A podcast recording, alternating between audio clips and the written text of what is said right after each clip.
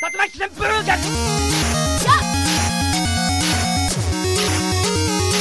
っ！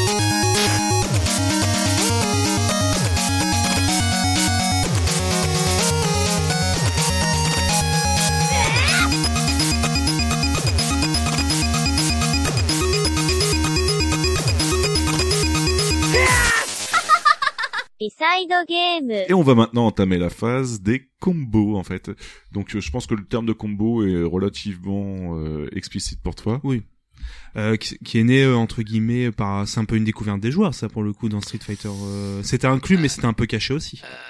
Ouais alors c'est en, fait alors pour être exact pour remettre les choses dans, dans, dans le contexte oui ce n'est pas dit. Oui ça vient d'un bug à la base parce que c'était pas prévu mais comme quand on le dit souvent le il y a les gens aujourd'hui s'imaginent que les développeurs s'en étaient pas rendus compte. Si le jeu il avait été bêta testé en long large et en travers ils savaient très bien ce qui se passait. Juste ils trouvaient la mécanique rigolote et ils se sont dit bah tiens c'est plus fun. Comme ça, il va pas se passer exactement tout le temps la même chose. Mais il est clair que Capcom n'avait jamais imaginé que ça deviendrait une mécanique qu'on retrouve aujourd'hui dans tous les jeux.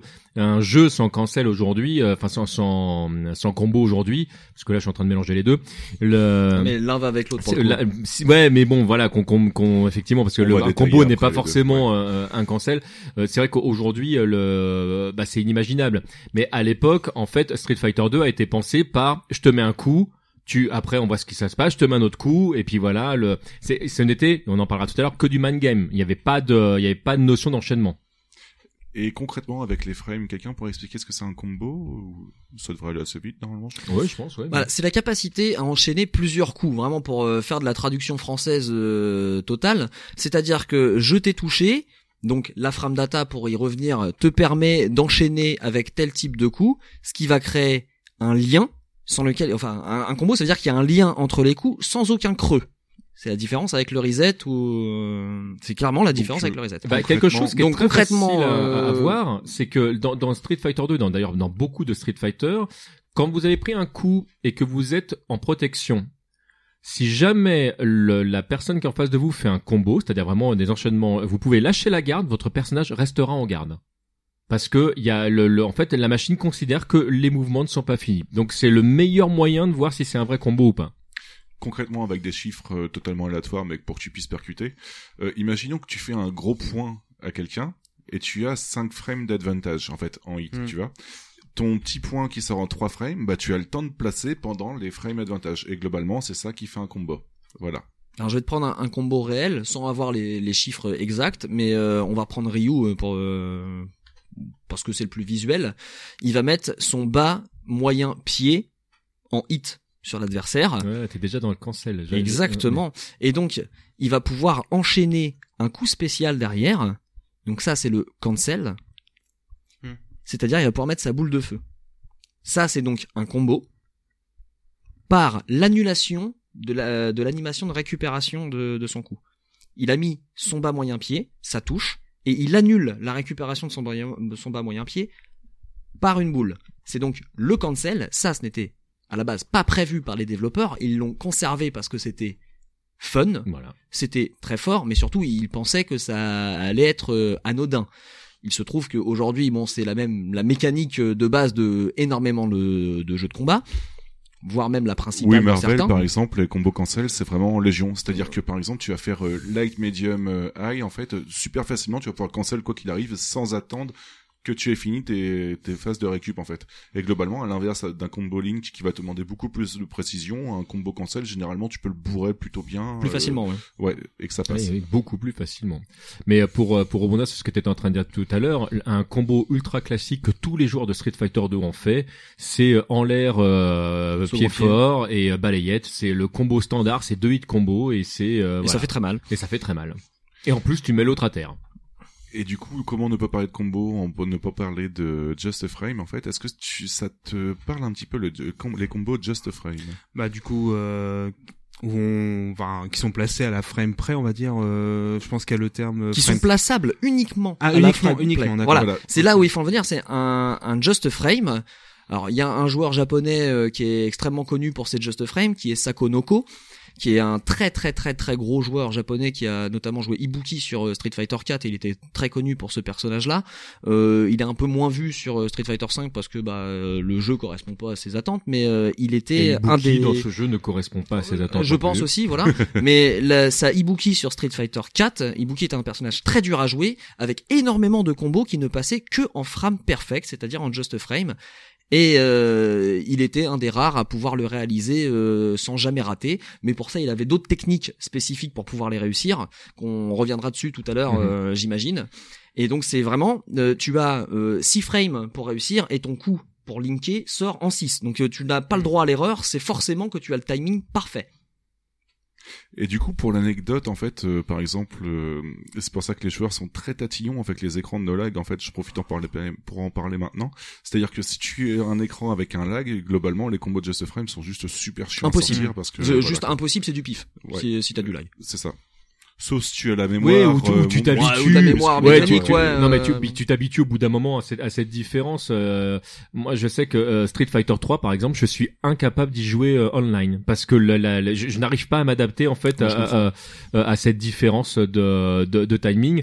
Il y a quand tu joues vraiment en local, bah c'est zéro frame si t'as envie. Hein. Alors c'est pas tout à fait zéro frame pour de vrai, mais euh, le jeu est quand On même s'en euh, voilà on est on n'est pas loin euh, là dès que tu rajoutes 2 3 4 frames euh, euh, sur le online moi ça me ça me perturbe complètement j'y arrive plus D'ailleurs, le terme que t'entendras, c'est aussi l'arcade perfect, c'est-à-dire un zéro lag. Voilà, globalement, ouais. On va entamer maintenant notre sixième partie, qui est sur le buffering et la priorité des coups. Est-ce que le buffering, ça te parle un petit peu On en a un peu parlé tout à l'heure. euh, Ça pour le coup oui. Euh, ça je vois, je pense. Alors euh, d'où le terme aussi buffering. Donc euh, c'est euh, comme la mémoire tampon. Enfin je pense. je pense C'est la mémoire tampon, super bien joué. tampon, Je pense à ça, ouais. et alors je parce que j'avais vu des exemples entre guillemets, c'est euh, pendant certaines frames où on a- en fait on ne le voit pas à l'écran, mais le, le jeu a enregistré une manipulation, c'est ça qu'on peut sortir entre guillemets au moment voulu. Si C'est ça, ouais, Exactement. Alors il y a des jeux qui jouent énormément avec ça. Je pense à KOF, qui est qui est très très basé sur le buffering des coups. Mais sur Street Fighter, une fois encore, tu vas en trouver. Je pense à Zangief euh, une fois encore, où tu peux pendant l'animation de ton gros pied faire un buffering d'un d'une chope spéciale, donc un 360 pour mettre ta chope derrière. C'est une manière de cacher ses coups, et donc c'est un super cancel. euh, je sais pas comment on pourrait l'appeler Bah, autrement, mais un, c'est c'est un vrai cancel, hein, le, mais euh, je- oui, enfin, je, je, je crois pas qu'on y ait, y ait de termes spécifiques euh, après. mais La particularité en fait du, du coup spécial de Zangief, c'est que normalement de base on te demande de faire un, 360 un 360. Donc logiquement, si tu réfléchis bien, le 360 t'oblige de sauter. Or, ça te met vraiment dans une position délicate parce que le but du jeu, c'est d'avancer. En fait, le, le buffing, c'est le fait effectivement que comme la machine garde en mémoire certaines actions, bah, c'est notamment ce qui va permettre de, de, de générer le cancel. C'est ce qui va te permettre dans certains cas de figure de dire en fait, moi ce qui m'intéresse c'est que tu passes par telle ou telle étape. Par exemple, le 360 de Zangief, en fait, pour de vrai, t'es pas obligé de faire un 360. Il va falloir que tu passes par euh, les points, les quatre points cardinaux. Une fois que tu les as fait, bah il y a pas de problème. Donc ça te permet de- des fois de faire de la saisie alors que tu n'as pas bougé du sol et effectivement de cacher certaines techniques grâce là tu parlais du, du, du, du coup de pied fort de, de, de Zangief c'est euh, c'est l'archétype euh, effectivement de Mais il y a, il y a plein de buffering connus. Alors en français, euh, pour citer un grand joueur, euh, je dirais le pré-moulinage. C'est vraiment euh, l'idée euh, de, de la C'est ça, technique. hein. ouais. C'est ça, c'est c'est le pré-moulinage. C'est-à-dire que tu donc la super de Ryu pour la pour la citer, c'est double quart de cercle vers l'adversaire plus une touche point ou trois touches points suivant le jeu. Et bah tu prépares tes tes quarts de cercle au cas où et dès que tu le sens, bah tu déclenches. C'est un pré-moulinage, c'est un buffering parce qu'en fait ça va garder en mémoire euh, ton Et il y a, il ta y, a, il y a des bufferings qui sont complètement craqués. Un Oui. exemple euh, dans Super Street Fighter 2X, tu prends euh, Chun-Li, la charge partition. J'y et pensais, voilà, ouais. tu, Ouais. tu fais euh, arrière deux secondes, avant, arrière, avant, t'avances vers l'adversaire, t'appuies sur pied, tu lances ta super. Et comme en plus la super est invulnérable au tout début, si jamais t'es en train d'avancer, le mec en face de toi, t'es oh boule de feu, il te lance une boule de feu, tu passes au travers et c'est gratuit, tu l'exploses avec euh, avec la super. Alors Voilà, en ouais. vrai, c'est extrêmement difficile à mettre en place Alors quand même. c'est euh. pas si difficile que ça parce qu'en fait, étant donné que t'avances, tu prends pas beaucoup de risques. Si tu sautes, bah il oublie le buffer, t'es obligé de recommencer, mais t'es safe. Si jamais tu bloques, t'es safe. Mais euh, c'est c'est vraiment. Là, je parle le- en, en termes d'exécution, je parle pas en prise de risque, hein, je parle vraiment de l'exécution de. bah, tu, pas, tu en fait tu passes ton temps finalement à préparer ton super coup quoi. C'est le- ça. euh, alors il y a d'autres persos sur lesquels c'est encore plus dur et même pour Mais il y en a d'autres bah, qui sont sur vraiment Chun-Li très. dans, dans 2X ça va. hein. C'est a- pas le truc le plus. euh, Je pense à. Moi je l'ai passé je l'ai passé quelques fois. Je suis pas un excellent joueur de 2X. Ah mais ça fait toujours du bien de se dire Ah, mais euh, j'ai mis euh, tu sens quand même un achievement c'est t'as quelque chose qui se débloque à l'intérieur Ah de mais toi euh, le, le qui- classique, mais je pense que Ah, tous, les, joueurs d'Abel vont, vont comprendre ce que je veux dire, mais le classique, euh, je passe au travers de la boule de feu pour passer le, le, le bon Ah oui, coup, non, tu mais ça, c'était bon, ouais. magnifique, ça. tu te sens personnellement Ouais, ouais, touché euh, c'est le, le Abel qui passe à travers le Ouais, Hadoken pour aller chercher Oh, ah, ouais. Oh non Oui. là, c'est, tu, en plus, c'est une animation qui dure et qui dure, et tu vois ta barre, fait, ok, bah, je suis mort et je suis obligé d'attendre. On va enchaîner un petit peu avec euh, l'option select. Donc euh, l'option select, c'est pas quelque chose qui va te parler forcément. Quand on parle d'option select, en fait, c'est une mécanique de jeu. Un, un option select que tu vas comprendre très très facilement. Tu te souviens comment on fait une saisie dans Street Fighter 2 Euh, oui, c'est avant ou arrière euh, avec un une Gros. euh, un gros coup. Euh, Avec le point fort, t'es sûr que tous les personnages le font. De toute façon, dans, dans Street Fighter 2, point fort plus avant, t'es sûr que Ou point Mais fort qu'est-ce arrière. qu'est-ce qui se passe en fait si la chope est loupée? Qu'est-ce que fait le personnage? Il tape. Oui, Quoi qu'il se passe, il se passe quelque chose. Donc tu n'es pas dans une position en fait où où, euh, où tu risques euh, quelque chose, c'est où tu tapes, où tu saisis. C'est une option select. C'est-à-dire que le- là, tu te retrouves dans un cas de figure, mais t'allais t'allais t'allais dire un truc. J'allais illustrer encore mieux avec le code Street Fighter 4. Dans Street Fighter 4, quand tu es abaissé, tu peux déchoper aussi, mais tu ne peux pas choper, d'accord? Mhm. Donc du coup, tu avais un option select de l'échoppe qui existait, c'était que tu fais diagonale arrière et déchoppe. Si l'adversaire essaye de taper, tu es en garde. Si l'adversaire essaye de choper, tu es en déchoppe.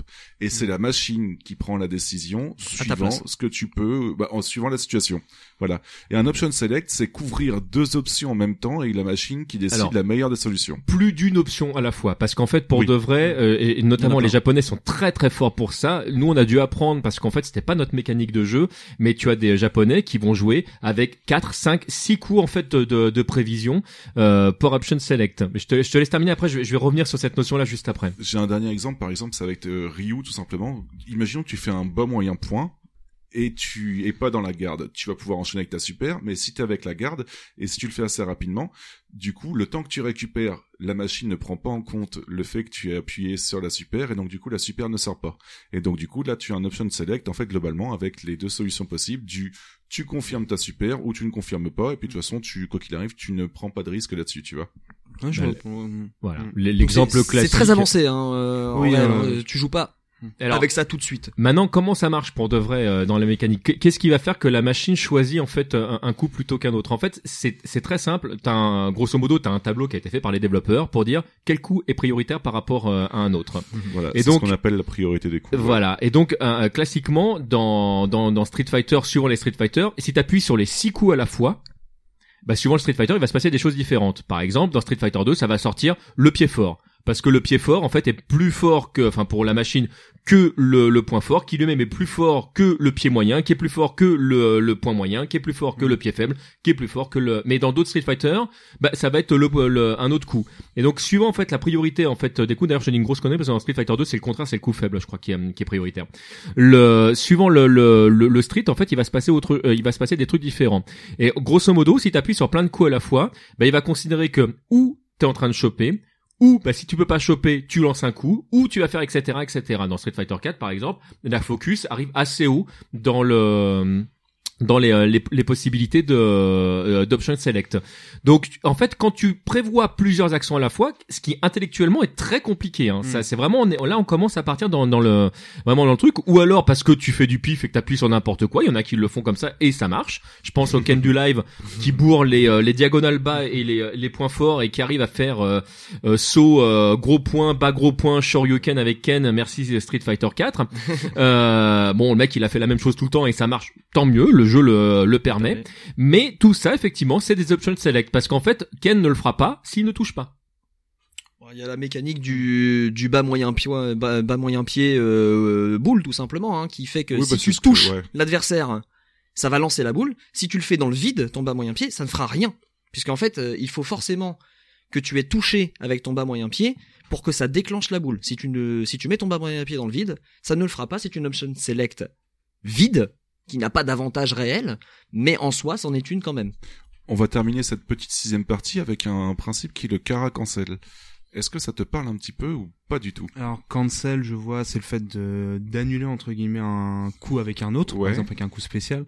Ça, je, bah c'est grâce. à ça. Enfin, euh, je- je schématise. si, mais si, mais si, mais si, j'allais dire- Non, non, vas-y, vas-y. Je te laisse continuer parce que si, en fait, si, clairement, si. En Parce que dans ma vision entre guillemets, moi, pour Mm. moi qui, alors c'est grâce, j'en avais parlé un petit peu en off, mais moi c'était le grâce à Skullgirls euh, que j'avais joué, le mode training qui mine de rien avait, euh, bah, m'avait permis, euh, Qui est excellent. bon, voilà, de pas pas connaître tous les termes, mais de comprendre cancel. Pour moi, c'était quelque chose que je, voilà, on me parlait de cancel, je euh, comprenais pas forcément. Voilà, Voilà, donc- Tout à l'heure, je, dis- je disais que j'étais pas toujours d'accord avec Frionel. Par exemple, là-dessus, je ne suis pas du tout d'accord avec Mhm. Frionel. Skullgirl, c'est un excellent jeu que je conseille très fortement. Mais du coup voilà, et par contre, alors Kara cancel, du coup je. Kara qui vient du japonais. Ah, en voilà, fait, Kara qui veut dire vide, tout simplement. D'ailleurs, on peut, on peut peut-être faire une, Les doubles une citations sushi, euh, ouais. ouais, exactement. qui nous a qui, expliqué. qui- ouais. qui nous disait que OK euh, était du coup euh, l'orchestre et donc le karaoké c'est l'orchestre vide. Moi j'avais appris un truc je ne savais pas qu'OK était le donc je suis très content de, Voilà. de l'avoir appris et donc le karaté dont on parlait tout à l'heure T étant la main en fait on parle de la main vide c'était en, en contradiction justement avec les samouraïs qui étaient armés donc le karaté c'était l'art de se battre avec euh, bah, rien dans les mains. Et donc le Kara cancel, c'est donc Bah can- canceller avec un. Une annulation avec- vide. Ouais, c'est ça. ça. Ouais, c'est pour ça. Oui, pour le. c'est ça. Non mais l'idée c'est vrai que Oui. quand on te dit euh, l'idée tu alors dis what? c'est vraiment là le terme de super cancel, je trouve qu'il est approprié. Les Euh, Américains d'ailleurs disent souvent empty euh, cancel. Ouais, un petit cancel Ouais. qui est, bah, qui est Ah la traduction littérale pour le entendu coup. parler, ouais. Mais euh, je vais donner encore un exemple euh, dans Street Fighter. Euh, il existe un Kara cancel très connu qui est euh, Gookie par exemple dans Street 4 ou, ou Evil Ryu dans Street 4. Quand tu fais avant médium, enfin moyen pied, tu mets un espèce de coup de pied vers l'avant qui est complètement unsafe, hein, qui est pas particulièrement intéressant euh, en, soi, mais par contre ce coup il a la propriété d'être annulable par la super. Et donc si tu fais ton avant moyen pied et que tu bourres la manip de la super pendant ce temps-là, tu peux arriver à sortir la super avant même qu'on voit l'animation du, coup de pied vers l'avant. C'est donc un cancel, c'est très spécifique, c'est difficile à mettre en place, mais alors par contre ça a une efficacité complètement dingue parce qu'en fait ça fait avancer ton personnage et en même temps sentir la super alors que tu es dans les airs, donc tu peux pas prendre les coups bas et tu peux pas être chopé. Donc c'est c'est très très fort. Je pense particulièrement au Kara Shop justement. Voilà, C'est- ce que j'allais dire. C'est euh, vraiment la plus connue. euh, en fait, c'est ce qu'on appelle. alors, tu vois, la saisie vide, ça voudrait rien dire en soi. Mais un exemple tout bête que, que, que beaucoup de joueurs de Street 2 euh, ont eu l'occasion d'utiliser euh, dans Super Street Fighter 2X, euh, Ken a une série de coups de pied euh, différents qui vont lui euh, lui permettre de euh, bah, justement d'atteindre l'adversaire à différents niveaux, ce qui n'existait pas euh, avant. Il a un quart avant, il a une- un demi avant, il a enfin il a plein de coups différents. Eh ben ces coups-là, euh, tu vas pouvoir euh, les annuler par rapport à une shop. Et donc, à une distance où normalement tu ne pourrais pas choper, et dans Street Fighter 2, la shop est très avantageuse parce qu'on l'a dit tout à l'heure, il n'y a pas de déshop, ou en tout cas dans, dans, dans 2X, il y a, y a- c'est pas vraiment une déshop, c'est une- tu, tu, c'est un recovery, en fait, tu te, tu te récupères, mais t'as quand même pris des dégâts, et puis si tu les prends, bah, c'est tout bénef pour toi. En fait, tu vas pouvoir saisir là où normalement t'aurais pas pu saisir, parce que finalement ton personnage avance, mais tu ne vois pas l'animation qu'il est en train d'avancer, donc tu te retrouves en fait à, à- à saisir, alors que bah normalement, en fait, tu te dis ah bah là c'est cool, là je suis safe. Pour l'instant, je suis en garde. S'il essaie de s'approcher, c'est moi qui vais le saisir. Trop tard. Et en fait, l'idée c'est que tu fais un cancel avant même que l'animation de ton coup soit soit affichée. Et c'est ça qui est très très fort dans le Kara cancel. Pour reprendre le, les Kara, enfin les Kara shop dans l'idée, c'est ça fait avancer la hitbox de ton personnage. Donc ça te Certains la machine calcule. Tu peux aller plus loin. Donc tu es plus loin. Donc tu peux choper. Donc c'est à une distance euh, plus ou moins proche, mais à distance où t'es pas censé pouvoir choper, avec cette manipulation là, tu le peux. Certains disent que ça change en fait le centre de gravité de ton personnage. Oui. J'aime bien l'image. Moi j'aime bien, j'aime bien Oui, l'idée. c'est ça, ouais. Mm. Donc voilà un petit peu pour euh, finir cette petite partie sur le buffering et la priorité des coups. Euh, on va se faire une deuxième petite pause musicale, euh, notamment avec une musique d'Étienne. Mmh. C'est pas moi qui l'ai composé pour le coup. C'est qui, c'est Gaspati ou, euh, Ça- aurait pu, ça aurait pu. Ouh, Mais C'est un c'est une musique que j'ai, voilà, c'est une musique que j'aime beaucoup, qui est de Smooth McGroove, qui a repris le thème de Guile. Ah, alors bah tout oui. à la bouche. Non mais là c'est facile, ça va avec tout. Ah bah déjà ça va avec tout, mais bon, euh, musique charismatique pour un personnage charismatique. c'est voilà. vrai. Voilà, donc Et puis quelle on va s'écouter ça, et puis ensuite on vient avec la septième partie, qui est la stratégie, les match-up, et euh, on va pas être d'accord, je vous préviens tout de suite. on, va, on va se bagarrer. Non, mais on va se bagarrer, c'est pas grave. Round Allez. one. Ouais. À tout de suite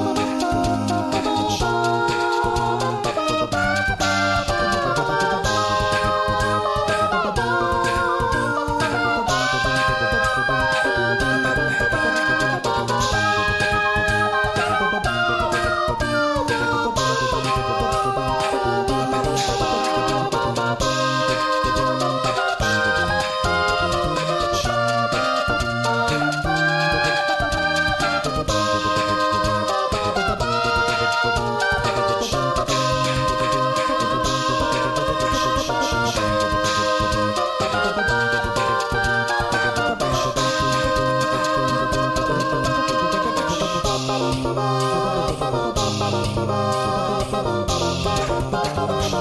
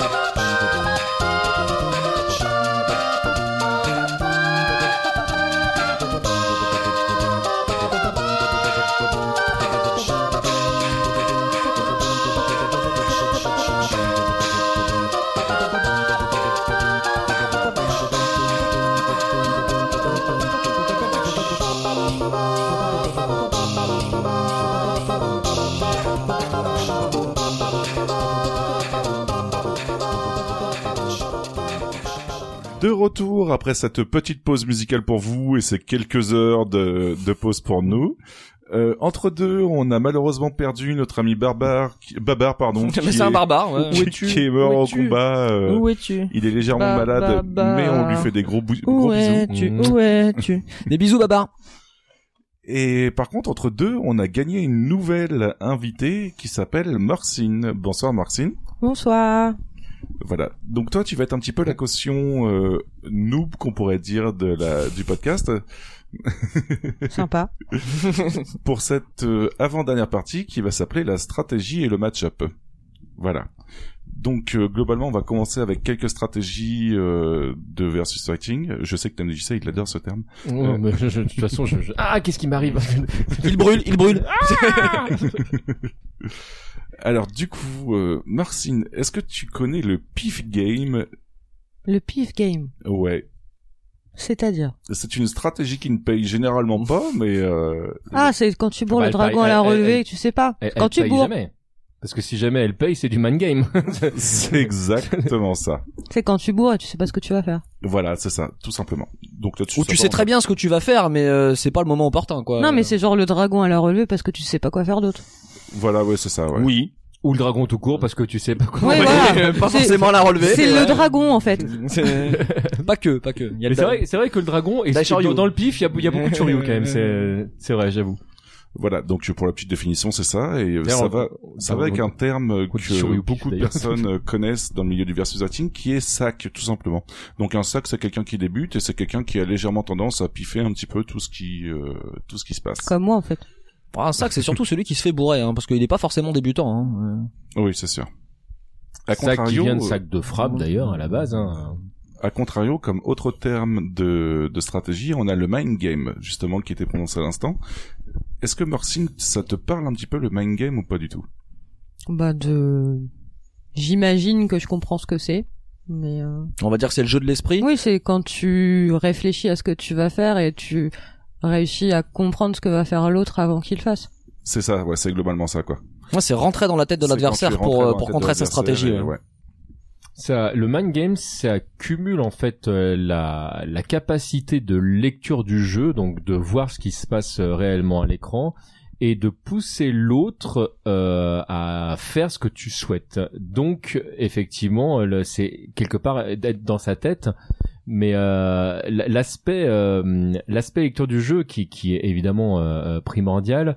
Moi, j'aime beaucoup effectivement quand, quand quand tu vois quand c'est en train de s'installer euh, dans dans un match et que euh, tu te mets à faire toutes les erreurs Que que, tu ferais l'adversaire pas a en prévu, temps ouais. normal parce que le mec il t'a mis dans une position en fait où il t'a bousculé. Je trouve ça génial. Bah, tu parlais tout à l'heure des- de la parabole aux échecs, et c'est un peu avoir trois coups d'avance sur l'adversaire. Ouais. C'est, c'est-à-dire que tu sais ça, ce ouais. qu'il va faire, donc tu vas déjà avoir la réponse de programmer dans les mains et dans la tête pour pouvoir punir euh, les éventuels mouvements qu'il va qu'il va faire.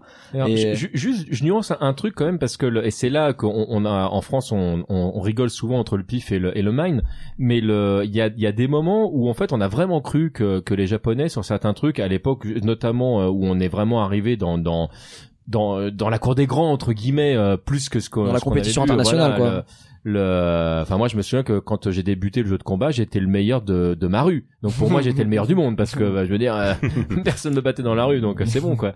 Puis un jour tu rencontres des gens et là tu fais ah en fait je suis nul.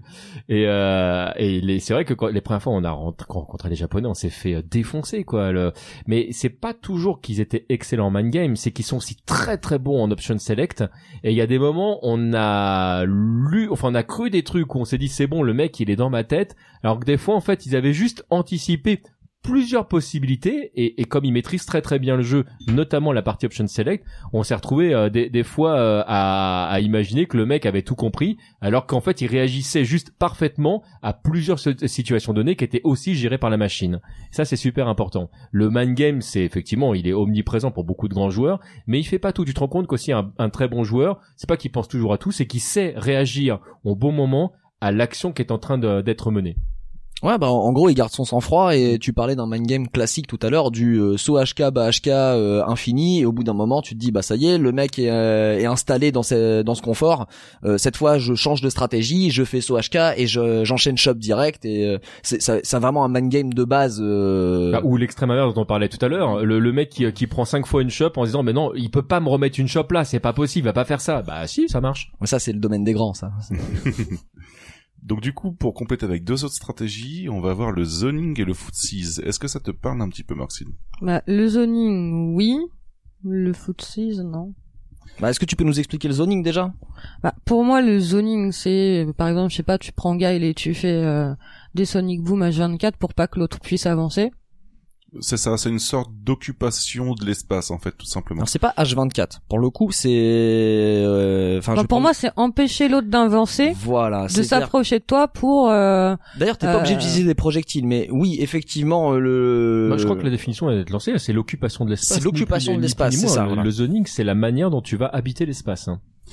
Alors par contre, à contrario, moi j'ai eu énormément de mal à expliquer le footsies, à comprendre ce que c'était. Est-ce que alors le le footies alors déjà moi alors je vais vous dire très clairement c'est un terme que je n'aime pas et je vais expliquer pourquoi. Euh, à la base footies ça vient de foot donc le, le pied c'était euh, la, la, base base du, du terme c'était euh, l'occupation de l'espace à distance des, coups faibles de pied. Donc en fait c'était la, manière au tout début la manière dont les gens l'expliquaient c'était euh, expliquer des choses très précises au niveau du zoning. En fait par extension aujourd'hui c'est devenu un, un, un espèce de, de, de, de truc global avec plein de règles différents dont le zoning euh, fait partie. Et ce qui m'embête avec le zoning, à l'instar d'ailleurs pour moi du versus fighting, hein, je l'ai exprimé tout à l'heure, c'est que tout le monde n'a pas exactement la même définition et que en fait c'est une sorte de, d'englobation, si vous m'expliquez, m'expliquez, c'est euh, mix, je vais y arriver. M'exprimer comme ça bah, Non, enfin, c'est là, on, on, a bu ou on a Oui. Ça, ouais. non, c'est juste pour être certain. Euh, non, mais il y a pas longtemps, plus je disais aux podcasteurs que je voulais qu'ils arrêtent de boire pour, pour enregistrer les trucs. C'était relou quand on les écoutait. Je ne me suis pas écouté. Euh, le. Faites ce que je dis, parce que je fais. Faites ce que je dis, pas ce que je fais. Non, je suis pas bourré. le, le, le problème en fait de, c'est que ça, ça mélange en fait plein de notions différentes et que je trouve euh, que ces notions fait euh, expriment des choses qui sont trop floues pour le commun des joueurs. Et euh, on, je disais tout à l'heure qu'on avait une communauté qui des fois aimait bien euh, se la péter. C'est pas du tout une, critique, c'est que juste en fait, c'est toujours agréable euh, quand quand t'es dans une communauté de parler la même langue, de tu sais le petit clin d'œil de ah toi t'es un vrai, tu fais partie du truc. et c'est vrai que quand t'arrives là là dedans, le fait d'apprendre le lexique, qui en plus des termes anglais ou des termes japonais qui changent de notre langue, t'as vraiment l'impression en fait de, de rentrer euh, bah, comme à l'art. Hein, T'es là avec ta mmh. baguette magique, mmh. t'apprends ta formule, euh, c'est cool. Mais euh, la, notion d'arriver à, à, réinventer des termes qui en fait existent déjà juste pour le plaisir de, je trouve que c'est exactement ce qu'exprime le zoning, le, le, le footies. En fait, le footies, c'est une combinaison finalement de plein de choses qui existent déjà et qu'il y a déjà des termes pour les expliquer. Et donc les gens qui pensent des fois que le zoning et le footies c'est la même chose, non, parce que le zoning fait partie euh, du footies. Euh, le, le saut HK par exemple, euh, balayette fait partie euh, du, du footies parce que ça va être également le man game. Et je trouve que ça va, en fait, c'est quelque chose, à mon sens en tout cas, qui est trop flou pour avoir une définition qui, qui parle aux gens. Donc quand vous entendez parler de, de footies et que la personne n'est pas capable de vous donner une définition derrière pour dire qu'est-ce que tu veux dire quand tu veux parler de footies, bah arrêtez de vous prendre la tête, utilisez les, les, termes de, de, ce que vous êtes en train d'expliquer. Si à un moment donné vous parlez de l'occupation de l'espace, bah éventuellement si vous voulez parler de zoning, parlez de zoning. Si à un moment donné vous voulez parler de man game, parlez de man game, mais évitez de vous perdre dans, dans des termes qui sont trop flous. Je pense que c'est une erreur. D'accord, bah, tu as très bien résumé en fait. euh, C'est-à-dire que Ma- malgré euh, mes, mes, euh, mes, mes trois verres et demi de... Comment s'appelle ce... ce- C'est la vodka à l'hibiscus. Ah mais c'est pour ça alors. C'est C'est l'hibiscus c'est qui est normal dangereux. qu'il y ait de l'écho dans ma voix ou donc voilà, le footsies, évitez de l'employer. Généralement, vous avez d'autres termes employés qui sont beaucoup plus intelligents, Plus que- précis, surtout. Bah Voilà, plus précis, ouais, c'est surtout ça en fait. Moi c'est c'est le, le manque de précision qui me qui me pose le plus de problèmes. c'est un peu un mot valise, on met un peu tout ce qu'on Ouais. veut dedans, euh, mais en soi, euh, c'est euh, c'est du zoning. Voilà. Bah, c'est souvent principalement du zoning, mais en fait, pour de vrai, si vous avez l'occasion de, de naviguer sur les forums, vous allez vous rendre compte que ça englobe beaucoup d'autres choses. C'est pour ça que je, je suis pas un super fan de ce terme. Alors Norxin, pour continuer un petit peu dans les stratégies, on a aussi le camper, le fait de camper ou en anglais le turtling que j'ai pu voir quoi, de, à deux trois endroits. Oui, bah Donc tu la position turtle, tortue. quoi. Je pense que j'ai pas besoin d'expliquer ce que c'est. Tu comprends à peu près? Bah globalement oui, c'est quand tu bouges pas. Euh... Je sais pas, par exemple tu prends Honda et euh, tu charges euh, jusqu'à temps, et t'attends. Enfin tu charges et t'attends euh, jusqu'à temps de trouver le bon moment pour envoyer ta charge. En gros pour moi c'est ça. Alors il y a un peu de Tu ça. Euh, je Ça- trouve ça- que ça- le, le personnage qui, qui évoque le plus euh, la, la turtle pour moi, euh, ça, ça reste quand même euh, Guile, où euh, t'es euh, position accroupie, t'as à la fois l'option euh, Sonic Boom ou l'option Flash Kick, et tu attends l'erreur de l'adversaire. Évidemment, t'es en bloc. Tu as ta charge de prête, euh, que ça soit la charge Sonic ou la, la charge Flash, et t'attends vraiment l'erreur de l'adversaire ou le mouvement de l'adversaire, même qui est pas forcément une erreur. Enfin, Ah, si, t'attends la prise de erreur. risque. Parce que de toute façon, dès, dès qu'il Ouais, fait un mouvement, bougé. il a fait une Ouais, erreur. T'as bougé, t'as fait une prise de risque. C'est l'as- tu restes sur tes positions et euh, tu attends l'adversaire. Après pour moi tu pas, vois, je me euh, dis peut-être dans ma tête tu vas camper plus quand tu joues un perso à charge que quand tu joues un perso à quart de cercle. Oui et non.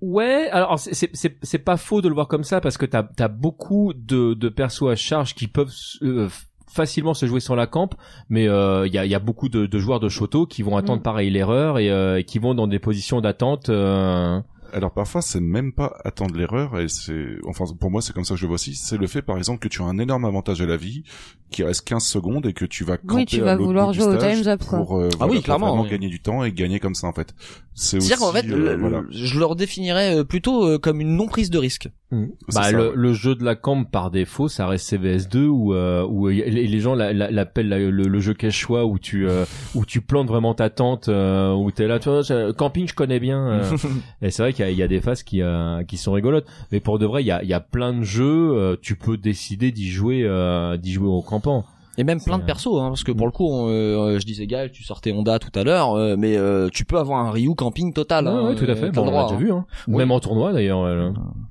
alors par opposition il y a un autre terme qui est beaucoup employé qui est le pressing ou enfin ou le fait de presser et le fait de rusher aussi qu'on qu'on peut définir dans la même C'est deux choses catégorie différentes.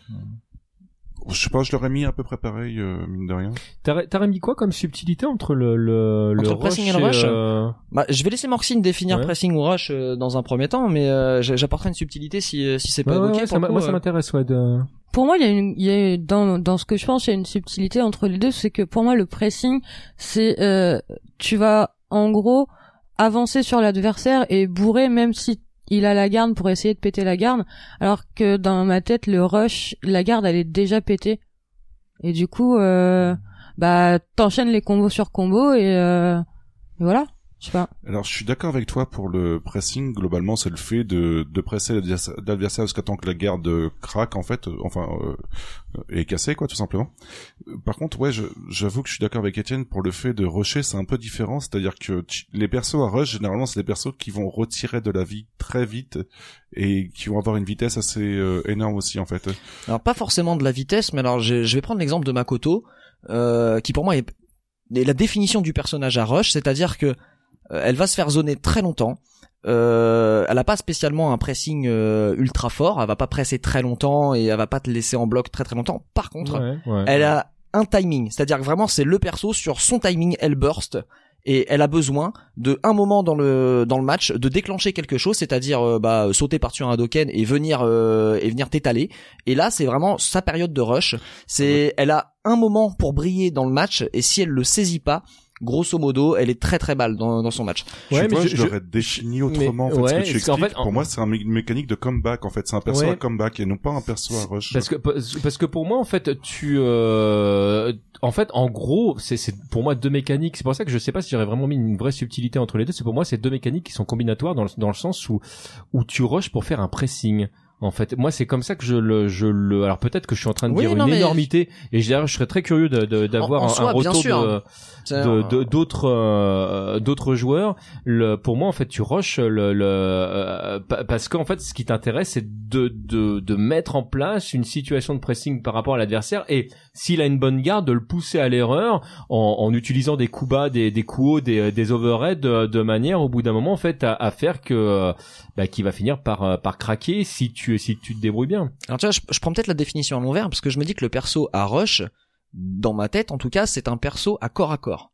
C'est-à-dire, euh, je, vais prendre l'exemple de, de Makoto toujours. Elle n'a pas la possibilité de zoner. Ça veut dire que si elle se retrouve à distance, euh, entre guillemets, elle peut pas gagner. Elle a, elle a rien, euh, elle a rien à faire euh, à distance. Elle est obligée d'arriver au corps à corps très très vite pour pouvoir euh, pour pouvoir mettre des dégâts. Sinon, elle ne peut rien faire. C'est le cas aussi de Zangief. Et c'est des personnages qui supportent Ouais, mal le zoning. euh, y a y a y a, Camille aussi, mais alors Camille a d'autres mécaniques. Oui, mais le- mais en fait le, le c'est contrairement à Chun-Li qui est vraiment un perso de mi-distance dans beaucoup de jeux, le, le Camille euh, le, le, l'un- le principal intérêt qu'elle va avoir c'est d'être au corps à corps. Ah oui. Elle, va tout faire pour se rapprocher, même si elle a des mécaniques de, de rapprochement qui sont beaucoup plus effectives directement que que Makoto. euh, ça reste un, un perso. Le but du jeu en fait, ça va être de passer au-dessus de la boule de feu, effectivement, comme d'ailleurs beaucoup d'anti-Ryu parce que Street Fighter et, et les anti-Ryu c'est une histoire d'amour de, depuis Street Fighter 2 le et euh, et et c'est clairement un, per- un, pre- un perso à pressing pour moi. Alors ouais, pour Camille, je suis parfaitement d'accord parce que je trouve que c'est, le- enfin je trouve, je dirais que par expérience de de, de match euh, après match et quand tu vois de la Camille, en règle générale, euh, le personnage c'est simple, soit il met le pressing, soit il a perdu. Euh, mais alors Makoto, je trouve que c'est c'est c'est encore différent. Elle reste, euh, enfin elle vient encore à corps pour ne pas subir le zoning, mais en soi elle supporte le pressing comme tous les autres persos. Mais surtout, c'est que sans ça, elle a forcément perdu son match. C'est-à-dire que si elle n'arrive pas à casser la distance, son match est perdu dans tous les cas.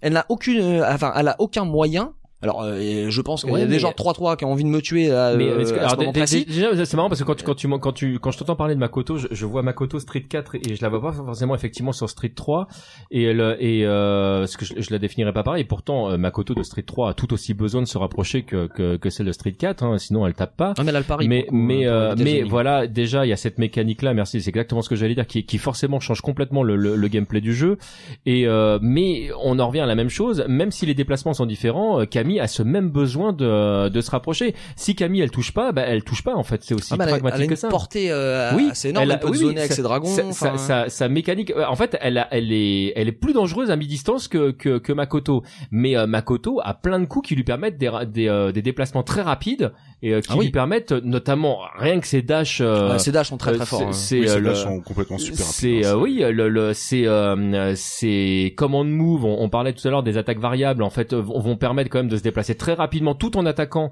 euh, l'adversaire par contre effectivement elle impose aux joueurs d'avoir une très très bonne lecture de ce qui se passe euh, Clairement, oui. euh, Là, le mind game est, ah, il est obligatoire hein, pour tu- ce tu- perso. c'est c'est pas un perso qui est qui est, euh, qui est facile d'accès Makoto hein. Non, clairement pas. Bah déjà parce que c'est l'un des premiers persos de, de, de Street où la balayette se fait avec le point finalement. Le rien que ça en, en termes quand t'as as tes habitudes qui sont bien ancrées dans le truc. Ah, c'est très ça- ça- désagréable. hein, ça le, se réapprend, hein, le le- premier pif de Makoto euh, où tu dis oh bah je vais tester, euh, ça fait mal. Hein. Ouais. Alors comme dernier terme stratégique qu'on a aussi, c'est le, ma- le mix-up en fait. Est-ce que ça te parle un tout petit Je pense que ça va être un petit peu plus compliqué, mais est-ce que ça te parle un peu ou pas? Bah, Moi, mix-up, euh, j'en entends parler euh, tout le temps, mais en même temps, euh, je sais pas ce que c'est. Moi, j'entends parler de mix-up devant-derrière. Bon, j'imagine que le gars te tape devant et par euh, magie, il arrive derrière et t'en met une, tu vois. Mais fondamentalement, euh, j'arrive pas à comprendre comment tu peux faire.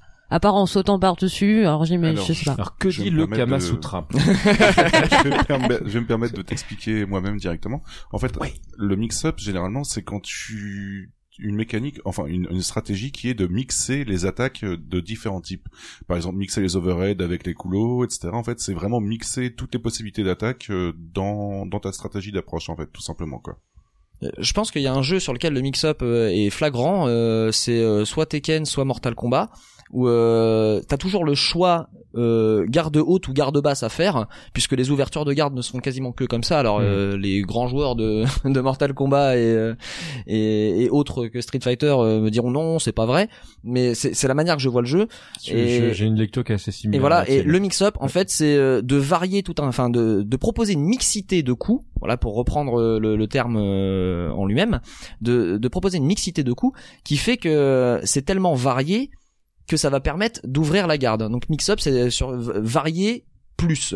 Je, je Euh, pense, je pense à des jeux comme euh, de- comme Dead or Alive euh, notamment. On, on rigole très souvent de Dead or Alive parce que euh, perso euh, féminin avec des gros seins, mais quand tu quand tu vois le, le nombre de possibilités de garde qui existent dans le dans le jeu euh, entre euh, ah, putain quand tu commences à, à creuser le truc, moi c'est typiquement le genre de jeu dans lequel je suis je suis vraiment nul parce que je- à chaque fois je sais jamais qu'est-ce qu'il faut que j'arrête ou comment entre les gardes droite et gardes gauche et là je fais ok bon vous m'avez perdu les gars. Le et, et oui là le mix up il est évident quoi. Mais Ah. tout ça, c'est des jeux en 3D. Comment ça, Alors justement, je vais comment ça s'amène du coup sur un jeu en 2D comme Street ou euh, Alors, comme etc., euh, tu vois. euh, Street 3.3 co- comme exemple, je sais pas si t'allais, enfin, quel exemple t'allais j'avais, prendre. j'avais l'exemple de Chip dans Guilty Gear, en fait. Donc, pour Ah oui, oui, Chip, oui, si oui, tu oui. l'as jamais vu, Ah oui, c'est une bon. sorte de ninja, la Naruto, en fait, qu'on pourrait décrire un petit peu. Et, euh, Oh, tu prends des risques, hein. moi je te rejoins pas du tout là-dessus. Hein. Désolé, mais C'est- peut-être pas l'image que j'aurais pris moi déjà avec Guilty Gear, je vois pas. Bon, globalement, en fait, euh, Chip, c'est le genre de perso qui va avoir dans ses stratégies d'approche des TP pour se TP derrière toi en, en cross-up, euh, et pas mal de choses comme ça, en fait, qui sont super efficaces pour, justement, mixer, pour ouvrir la garde de, de ton adversaire. Donc ça reprend ce que tu disais avec des TP et ce genre de choses. en Donc fait. du coup, euh, ça veut dire que le dernier, le dernier en date qui vient de sortir des BZ, euh, c'est plus facile de faire un mix-up sur des BZ puisque tu peux te TP. Bah, tu as des persos, par exemple, comme... Parce qu'ils se euh, TP tous du coup. Ouais, alors c'est la, la mécanique du TP est, est différente sur Ouais. Dragon Ball, mais euh, je, je prendrais un, un autre exemple, euh, un perso que tu connais peut-être un peu plus.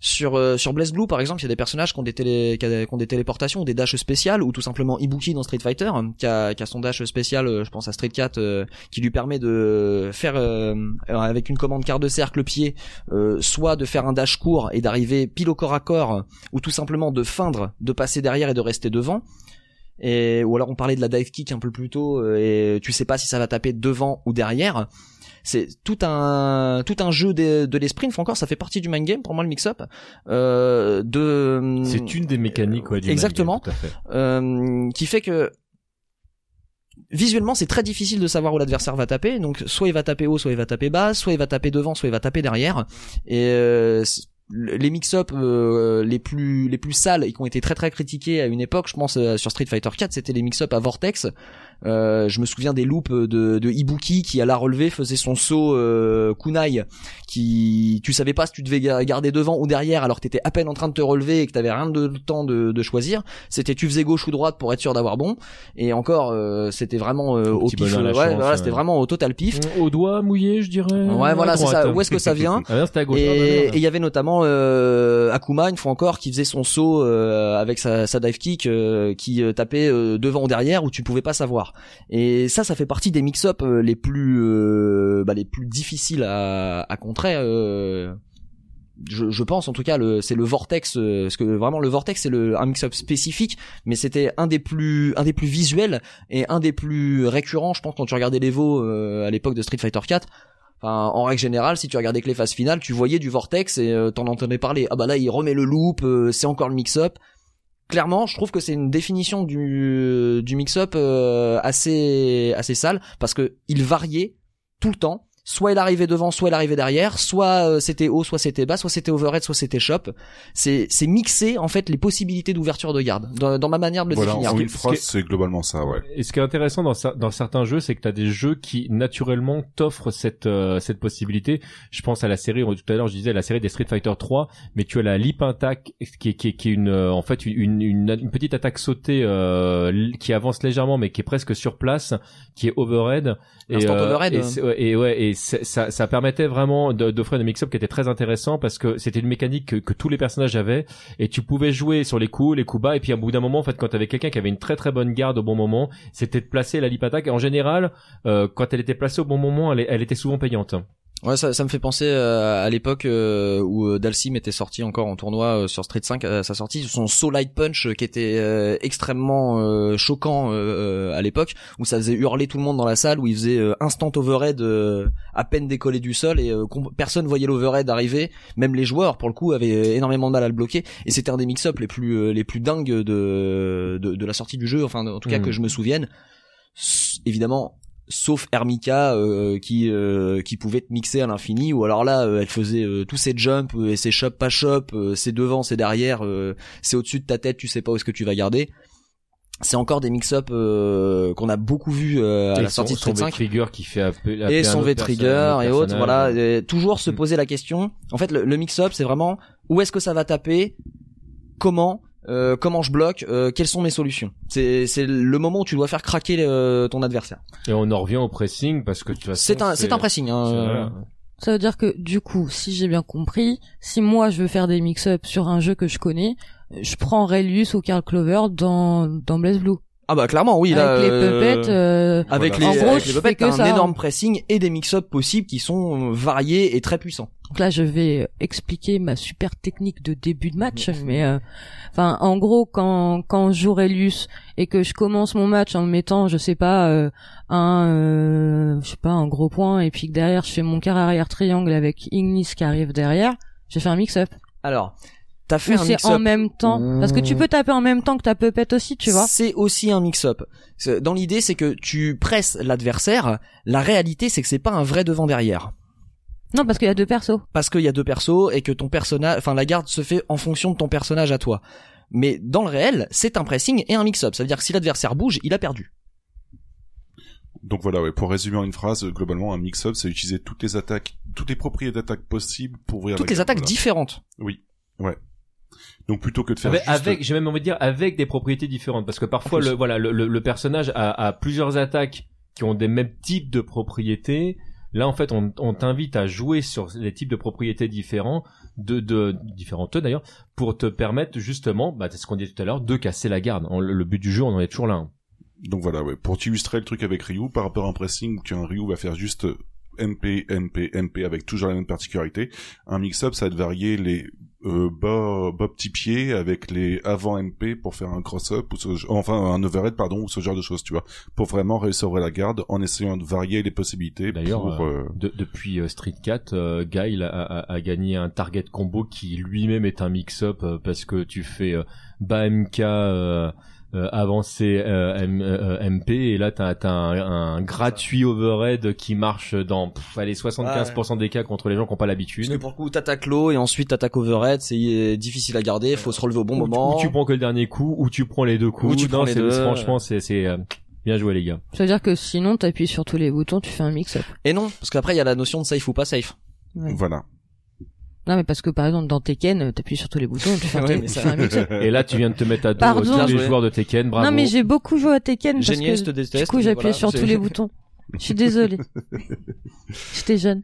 Bon, du coup, on va fermer un petit peu les. Bon, on Le ferme tout simplement les stratégies avec le, le mix-up qu'on vient d'expliquer, et on va passer bien maintenant à la partie match-up. Donc, euh, Morcine, est-ce que ça te parle un petit peu les match-up positifs et négatifs, et pour toi, qu'est-ce que c'est?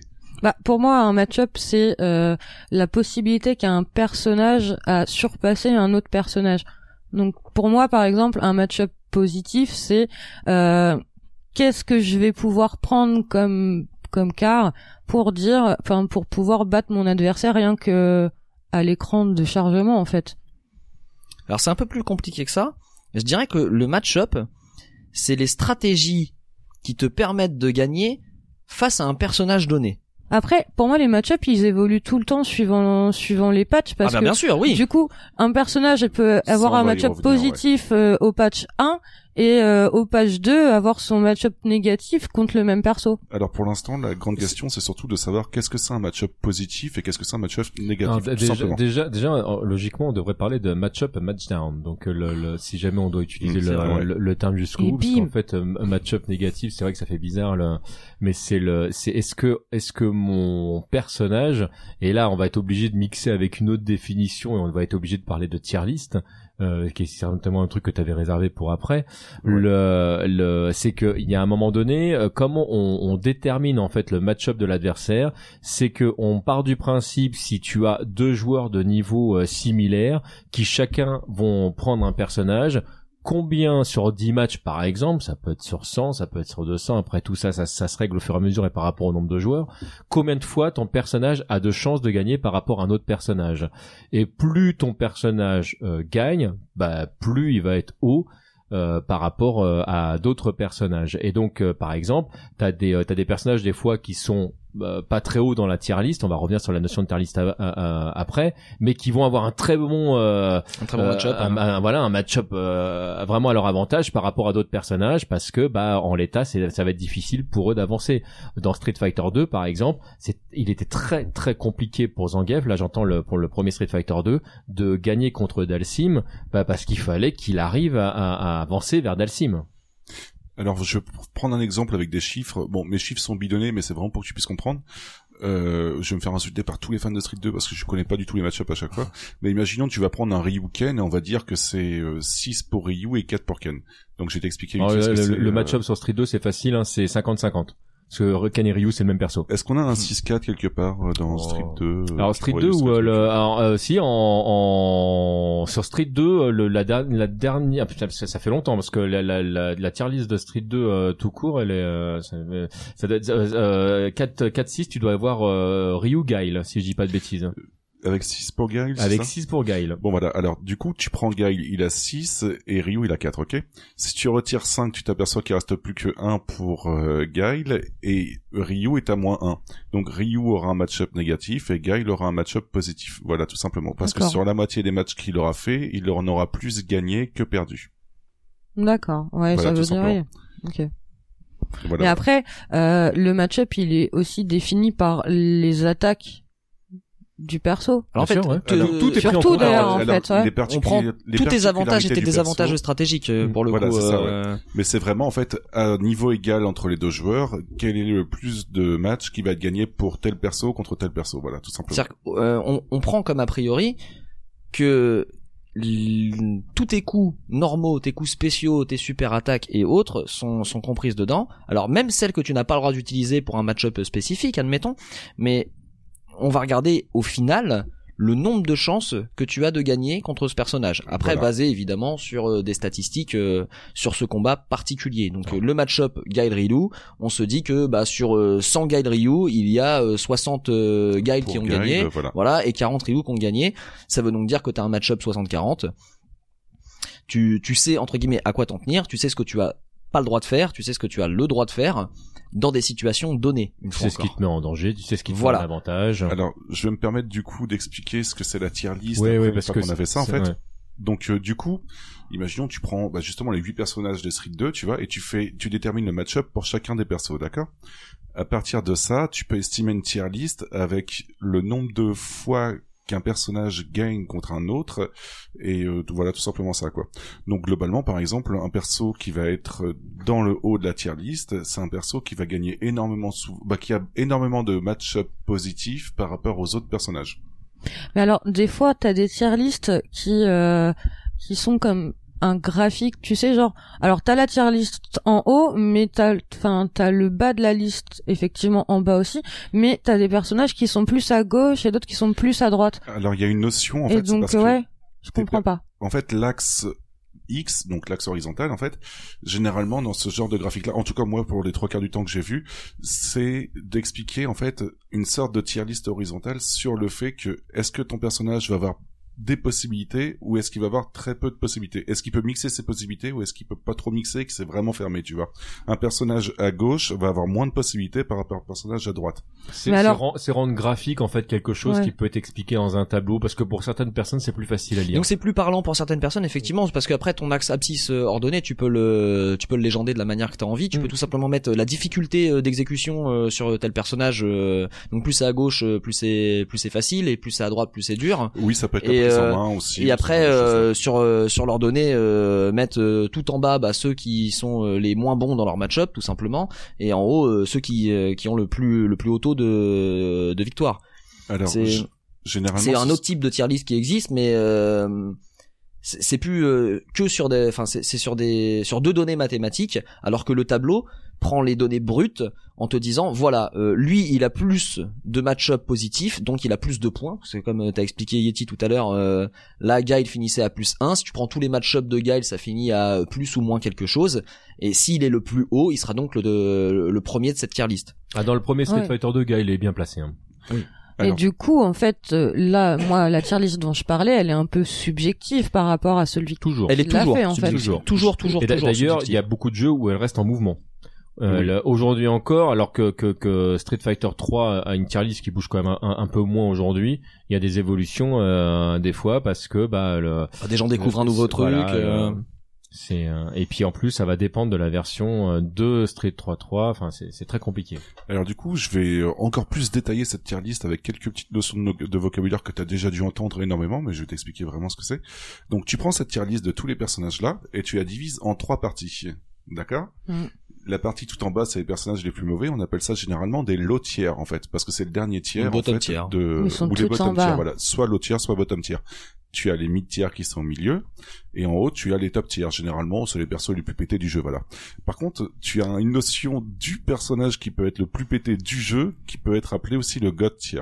Ah, Ah, t'as t'as ouais. intermédiaires. c'est un peu Ouais. comme le moi je vais, nu je vais nuancer euh, tes propos parce que en haut tu vas avoir les top tiers effectivement. Donc euh, dans la dans le tiers euh, dans, le premier tiers tu vas avoir les, les persos qui sont euh, les plus efficaces dans, dans leur match-up ça veut pas dire que pour autant euh, ils sont forcément craqués parce qu'ils peuvent avoir des match-up négatifs voire très négatifs quand même Ouais, non, mais en gros, c'était Alors pour que les, pour les arriver du jeu, sur du god tiers comme euh, on peut l'entendre puis, communément ouais, ou du triple S ou euh, Ouais, ce que j'allais dire parce qu'il y a, y a quand même des, le- on, on- il y a vraiment des personnages dans certains jeux, tu vas pas avoir de God tier, mais tu vas avoir des S tier parce qu'on on, on- on part du principe S pour super, on part du principe qu'ils sont au-dessus quand même du du, euh, du top tier. parce qu'ils ont plus de match-up positifs que la moyenne Voilà, c'est c'est ouais, c'est c'est même encore plus que ça. et mais- voir, il y en mais- a, ils ont pas de euh, match-up négatif. voilà, et là, ça mais devient très gênant. Globalement, pour le code d'un Mais- généralement, c'est un, c'est un perso Mais- qui n'a pas de match-up négatif. voilà, Quasiment. tout simplement. Ou, enfin, quasiment pas de match-up négatif. Ouais, le, le God tier, il est en général, il est craqué tout court. C'est-à-dire que le, le S tier va te, par exemple, te demander des fois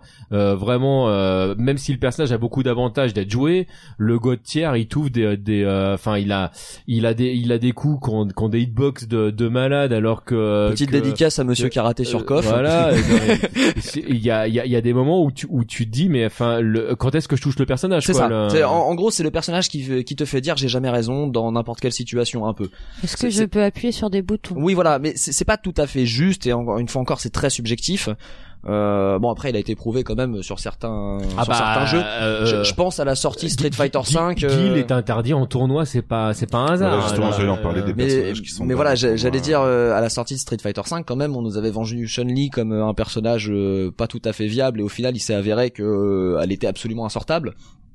Et euh, on a pu voir mais, pourquoi. mais le problème de, de Chun-Li, et c'est pour, c'est pour ça que pour moi c'est pas du tout un, un, un loin de là, c'est que le, perso- le problème de, de, de Chun-Li dans, dans Street Fighter 5, c'est que c'est un perso qui te demande vraiment beaucoup de travail. Ah bah, par contre, oui. Pour le, Attention, euh, donc, ça, ça veut pas dire facile à jouer. Hein, non mais hein. voilà, mais c'est le, le, le, pour moi le God tier. Alors après, cette définition est sujet à discussion évidemment, mais pour moi le God tier c'est le personnage qui a tous les avantages. Oui. En général, le God tier te demande pas énormément de boulot parce que c'est l'intérêt même du God Ouais, ça dépend. je- tu peux très bien avoir un god tier qui Est-ce réclame que du t'as un boulot, exemple d'un tier qui demanderait euh, du euh... ah pour moi le, le God tier il a pas juste pas beaucoup de match-up parce qu'en fait t'as plein de jeux en fait finalement où les où la, la notion de match-up est même pas très intéressante parce que les mécaniques naturelles du jeu te permettent de euh, de, euh, de, de pouvoir prévoir euh, tous les cas de figure tu vois par exemple on, on parlait de euh, de des coffres où euh, la notion de match-up va être moins importante que dans les Street Fighter parce que déjà tous les personnages en termes de mécanique ont de quoi se défendre dans plein de situations. Ne serait-ce déjà que par la mécanique du saut.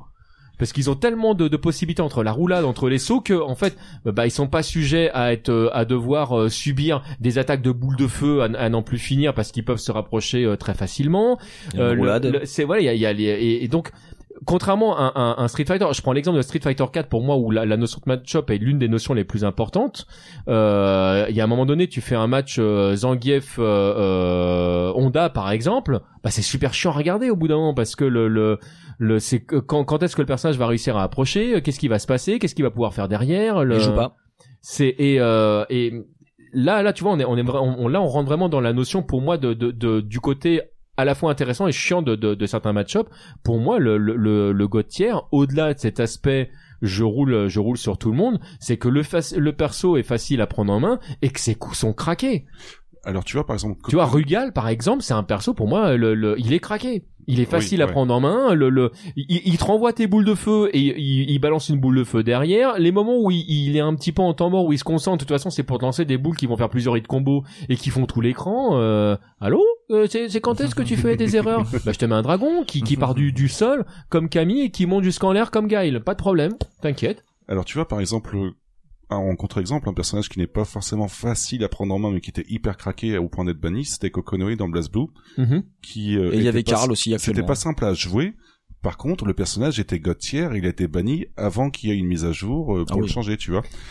Alors, il était pas facile à jouer. Euh, genre il était vraiment dur même. Non, non, mais euh, faut recontextualiser. Là, on parle de BlazBlue, donc déjà le jeu en lui-même est pas, non mais est pas facile à prendre en main. Je- non, mais je le précise parce que le, il a pas été, euh, on, on l'a pas mis de côté par hasard. Le perso, il était pas inaccessible, sinon il l'aurait pas, euh, il, Ah, il l'aurait pas empêché. De toute façon, il y a, il y a, il y a là, il y a, il y a des personnages. En fait, le, le, qu'est-ce que je pourrais citer comme exemple qui, euh, qui me viendrait Moi euh, j'ai Karl hein, pour BlazBlue euh, enfin clairement bah, il, il faut un est sixième passé sens de tier voilà, mais une fois que t'as compris par contre comment le le, le perso euh, fonctionnait, Oui. euh, le, il est J'ai pas les doigts. Non mais j'ai pas les doigts. Non, mais- je suis d'accord avec toi. Non, non, il mais euh, tu vois la, la mais, différence euh, et donc euh, du coup tu peux pas interdire ce perso parce Ah non, que tu le, peux pas le- l'interdire le, parce que le, perso il demande un travail de Il y a un malade. travail de fou furieux et je trouve que c'est un God tier qui nécessite quand même d'avoir Moi, je une dirais pas que c'est exécution. un god tier hein. du coup. Là moi je moi je peux pas le passer en god Ah tier. ouais. Il est, et je, je le mettrais en S tier. Ah bah euh, genre il a pas de match-up négatif Le- quoi. non, non, mais, mais pour moi euh, ça suffit pas en fait. Pour moi, le, enfin à mon sens après ça, D'accord, ça non, non, mais que c'est- moi. hein. Le,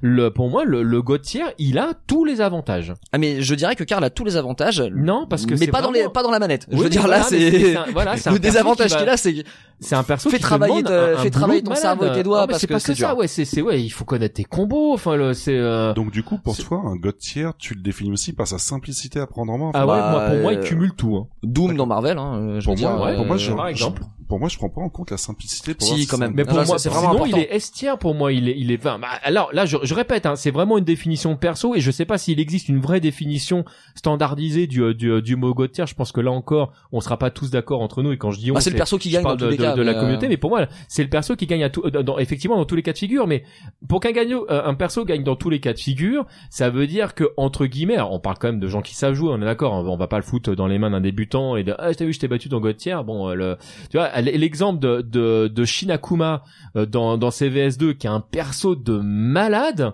Mais il a une barre de vie qui est en mousse, un truc qui prend 3 hits combo, il est décédé. Le, le, est-ce qu'on le met quand même dans les God tier? Bah, pour moi, oui. Parce que même s'ils ont essayé de mettre une mécanique qui faisait que euh, il était fragile, le perso, il a tellement d'avantages et il est tellement facile à prendre en main qu'il y a, y y pas besoin de savoir très très bien jouer. euh, le, si t'as une bonne garde, euh, de toute façon t'as pas besoin de garde avec euh, Shinakuma. en fait, je suis en train de réfléchir. Le, Tatsu, euh, cancel Tatsu, sent euh, toute cancel, euh, cancel Dragon. euh, bon, le, euh, ok. Le. T'as eu un la- problème avec des Shinakuma, tu veux en parler euh, ou ah non, mais il y a, il y, a, il y a même pas besoin d'avoir un problème. De toute façon, je, je n'ai pas vu ce match. Le- ce match n'a jamais existé. Il a donc, joué tout seul. C'est C'est. Euh... Non, mais euh, là, là, des fois, c'est les joueurs qui sont euh, qui sont God tier. Hein, oui, le- voilà. Moi, j'ai, alors, je, je sais plus comment s'appelle ce japonais euh, au Stunfest. Je me suis fait sortir par un par un japonais à, à, à CVS2. Euh, le, le mec donc euh, Marle. a, a sorti sa, sa Camille level 1, donc vraiment le, perso au ratio le, le, plus bas. Et Camille level 1, elle fait pas très très mal. Hein, euh, il m'a striké ma team. Hein, Bonne année. Allez, on fait un retour. Bah non, ça sert à rien. Je, je te serre la main. Bah non, enfin de toute façon, non, des fois il se passe des trucs. Mais non, pour, pour moi, oui, en fait, la, la, l'une des définitions pour moi du God tier, ben, je répète, c'est vraiment très très personnel parce que je, pour de vrai, j'ai jamais regardé la def de, de du God tier qui, qui était euh, qui était faite par la communauté. Elle se joue aussi dans l'accessibilité du euh, du perso. Si tu vois, je prends je prends Guise euh, Award dans certains jeux qui a un perso mais vraiment pété quoi pour sortir euh, sa furie euh, faut quand même que t'aies un peu de caféine dans les veines et que tu connaisses le, le- la maniabilité du perso parce que le alors attends comment c'est quoi le, le ah puis ah puis il faut enchaîner plusieurs c'est un truc de malade le Et ça, c'est pas le commun des mortels qui peut le sortir. Alors du coup, moi, je vais te renseigner un petit peu parce que, comme j'ai dit, je me suis aidé des- du lexique de termes de du Red Bull, en fait, euh, rédigé par euh, Anis KX, KX, pardon. Et euh, lui, il restait juste sur une phrase pour définir ce, ce qu'était un god tier. Donc après, ça reste personnel pour toi et c'est ton point de vue. Et, Bien sûr. j'ai rien.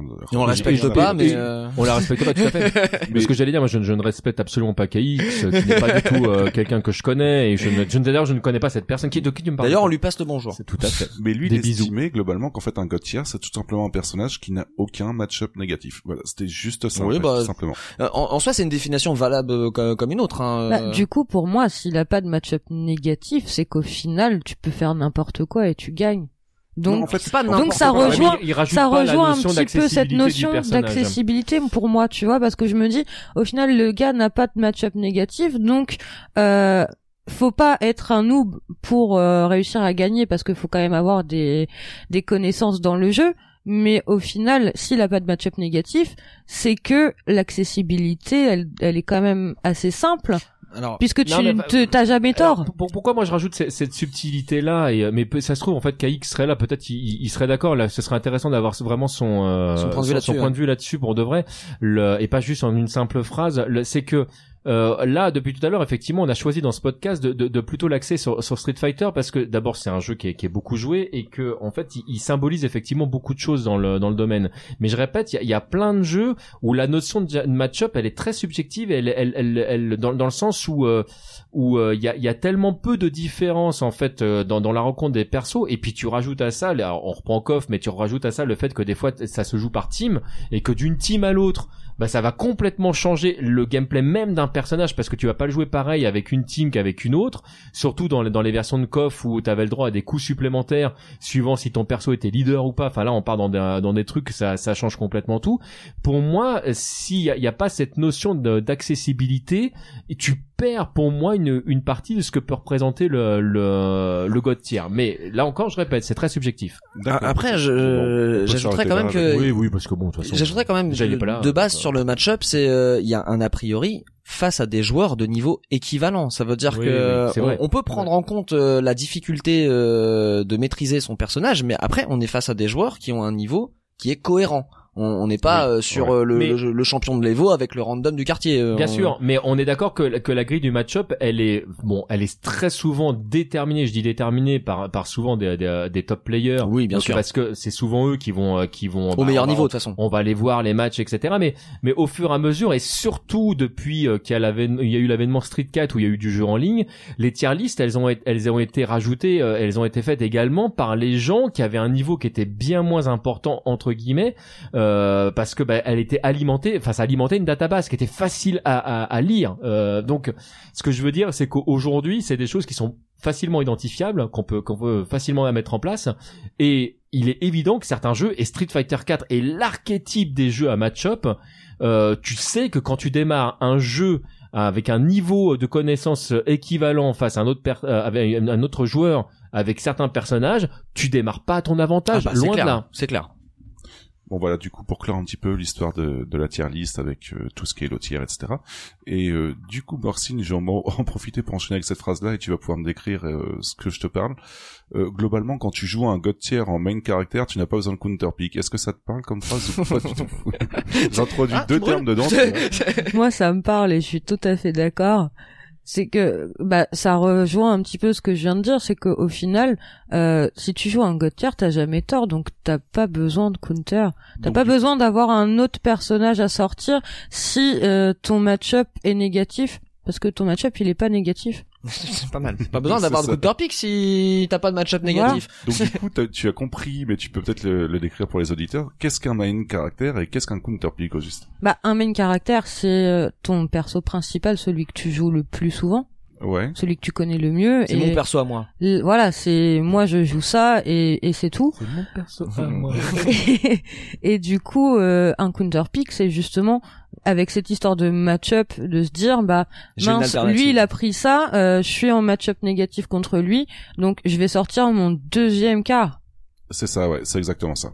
Globalement ou deuxième ou troisième. Oui, ou enfin, après, tu peux- spécialité de- Avec de- méga sûr. C'est ça. Après, si tu joues toute la liste, bon, bah, c'est facile, mais euh, Non mais voilà, t'as réussi à décrire globalement ce que c'était un main caractère et puis un counterpick, on n'a pas besoin de revenir dessus. C'est juste nickel. je suis trop forte. Ouais. Euh, du coup, Incroyable. bon, Merci. justement, je vais en profiter pour enchaîner avec une autre phrase. C'est plutôt rigolo d'expliquer comme ça, c'est sympa.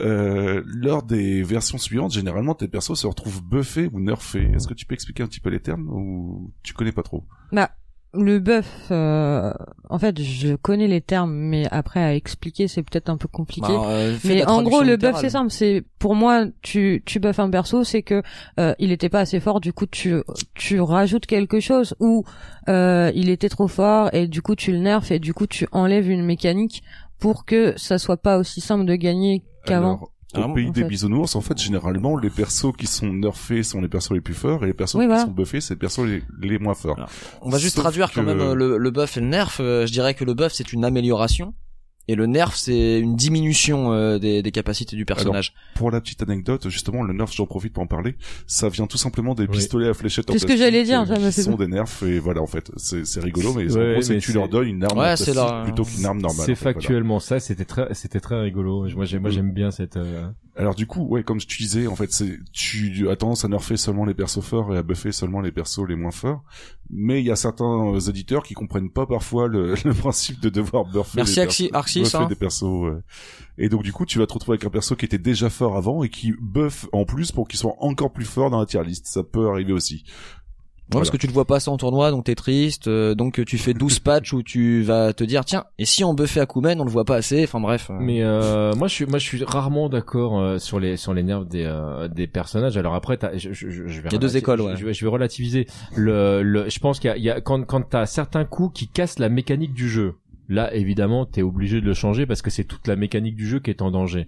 Mais euh, moi, je suis plus pour euh, euh, améliorer les capacités d'un personnage face à une attaque si elle est très efficace, au même titre que, bah, je sais pas, dans la vie de tous les jours, si tu rencontres quelqu'un qui est plus fort que toi et que tu vois quand il fait ce coup-là, bah, bon, alors, ok, bon, faut que j'apprenne à, à, voilà, on imagine que t'es, t'es, ton personnage a- apprendre ses erreurs et que dans la version d'après, il a appris à, a pu prendre le HK comme il, comme il le prenait. Donc moi, j'aurais plutôt tendance à augmenter les persos qui ont des difficultés plutôt qu'à euh, baisser euh, ceux qui en ont trop et augmenter ceux qui ont parce qu'en fait le problème de tout bouger euh, dans un jeu de combat c'est comme une, mécanique un petit peu comme comme les sports de, de, de compétition moteur où il faut chaque truc qui est à régler parce que tout compte la pression du pneu la manière dont le volant va bouger la carrosserie bah tout est pris en compte je pense que moins tu touches à, à- aux persos qui, qui qui existent déjà et, Et qui marchent bien. voilà qui fonctionnent bien mieux c'est ce qui te permet donc euh, effectivement de, de ne toucher que les persos qu'on a réellement besoin. Voilà, là on touche à l'équilibrage, mais effectivement euh, le type euh, qui a, qui a passé euh, 500 qu'est-ce que heures à entraîner son Ken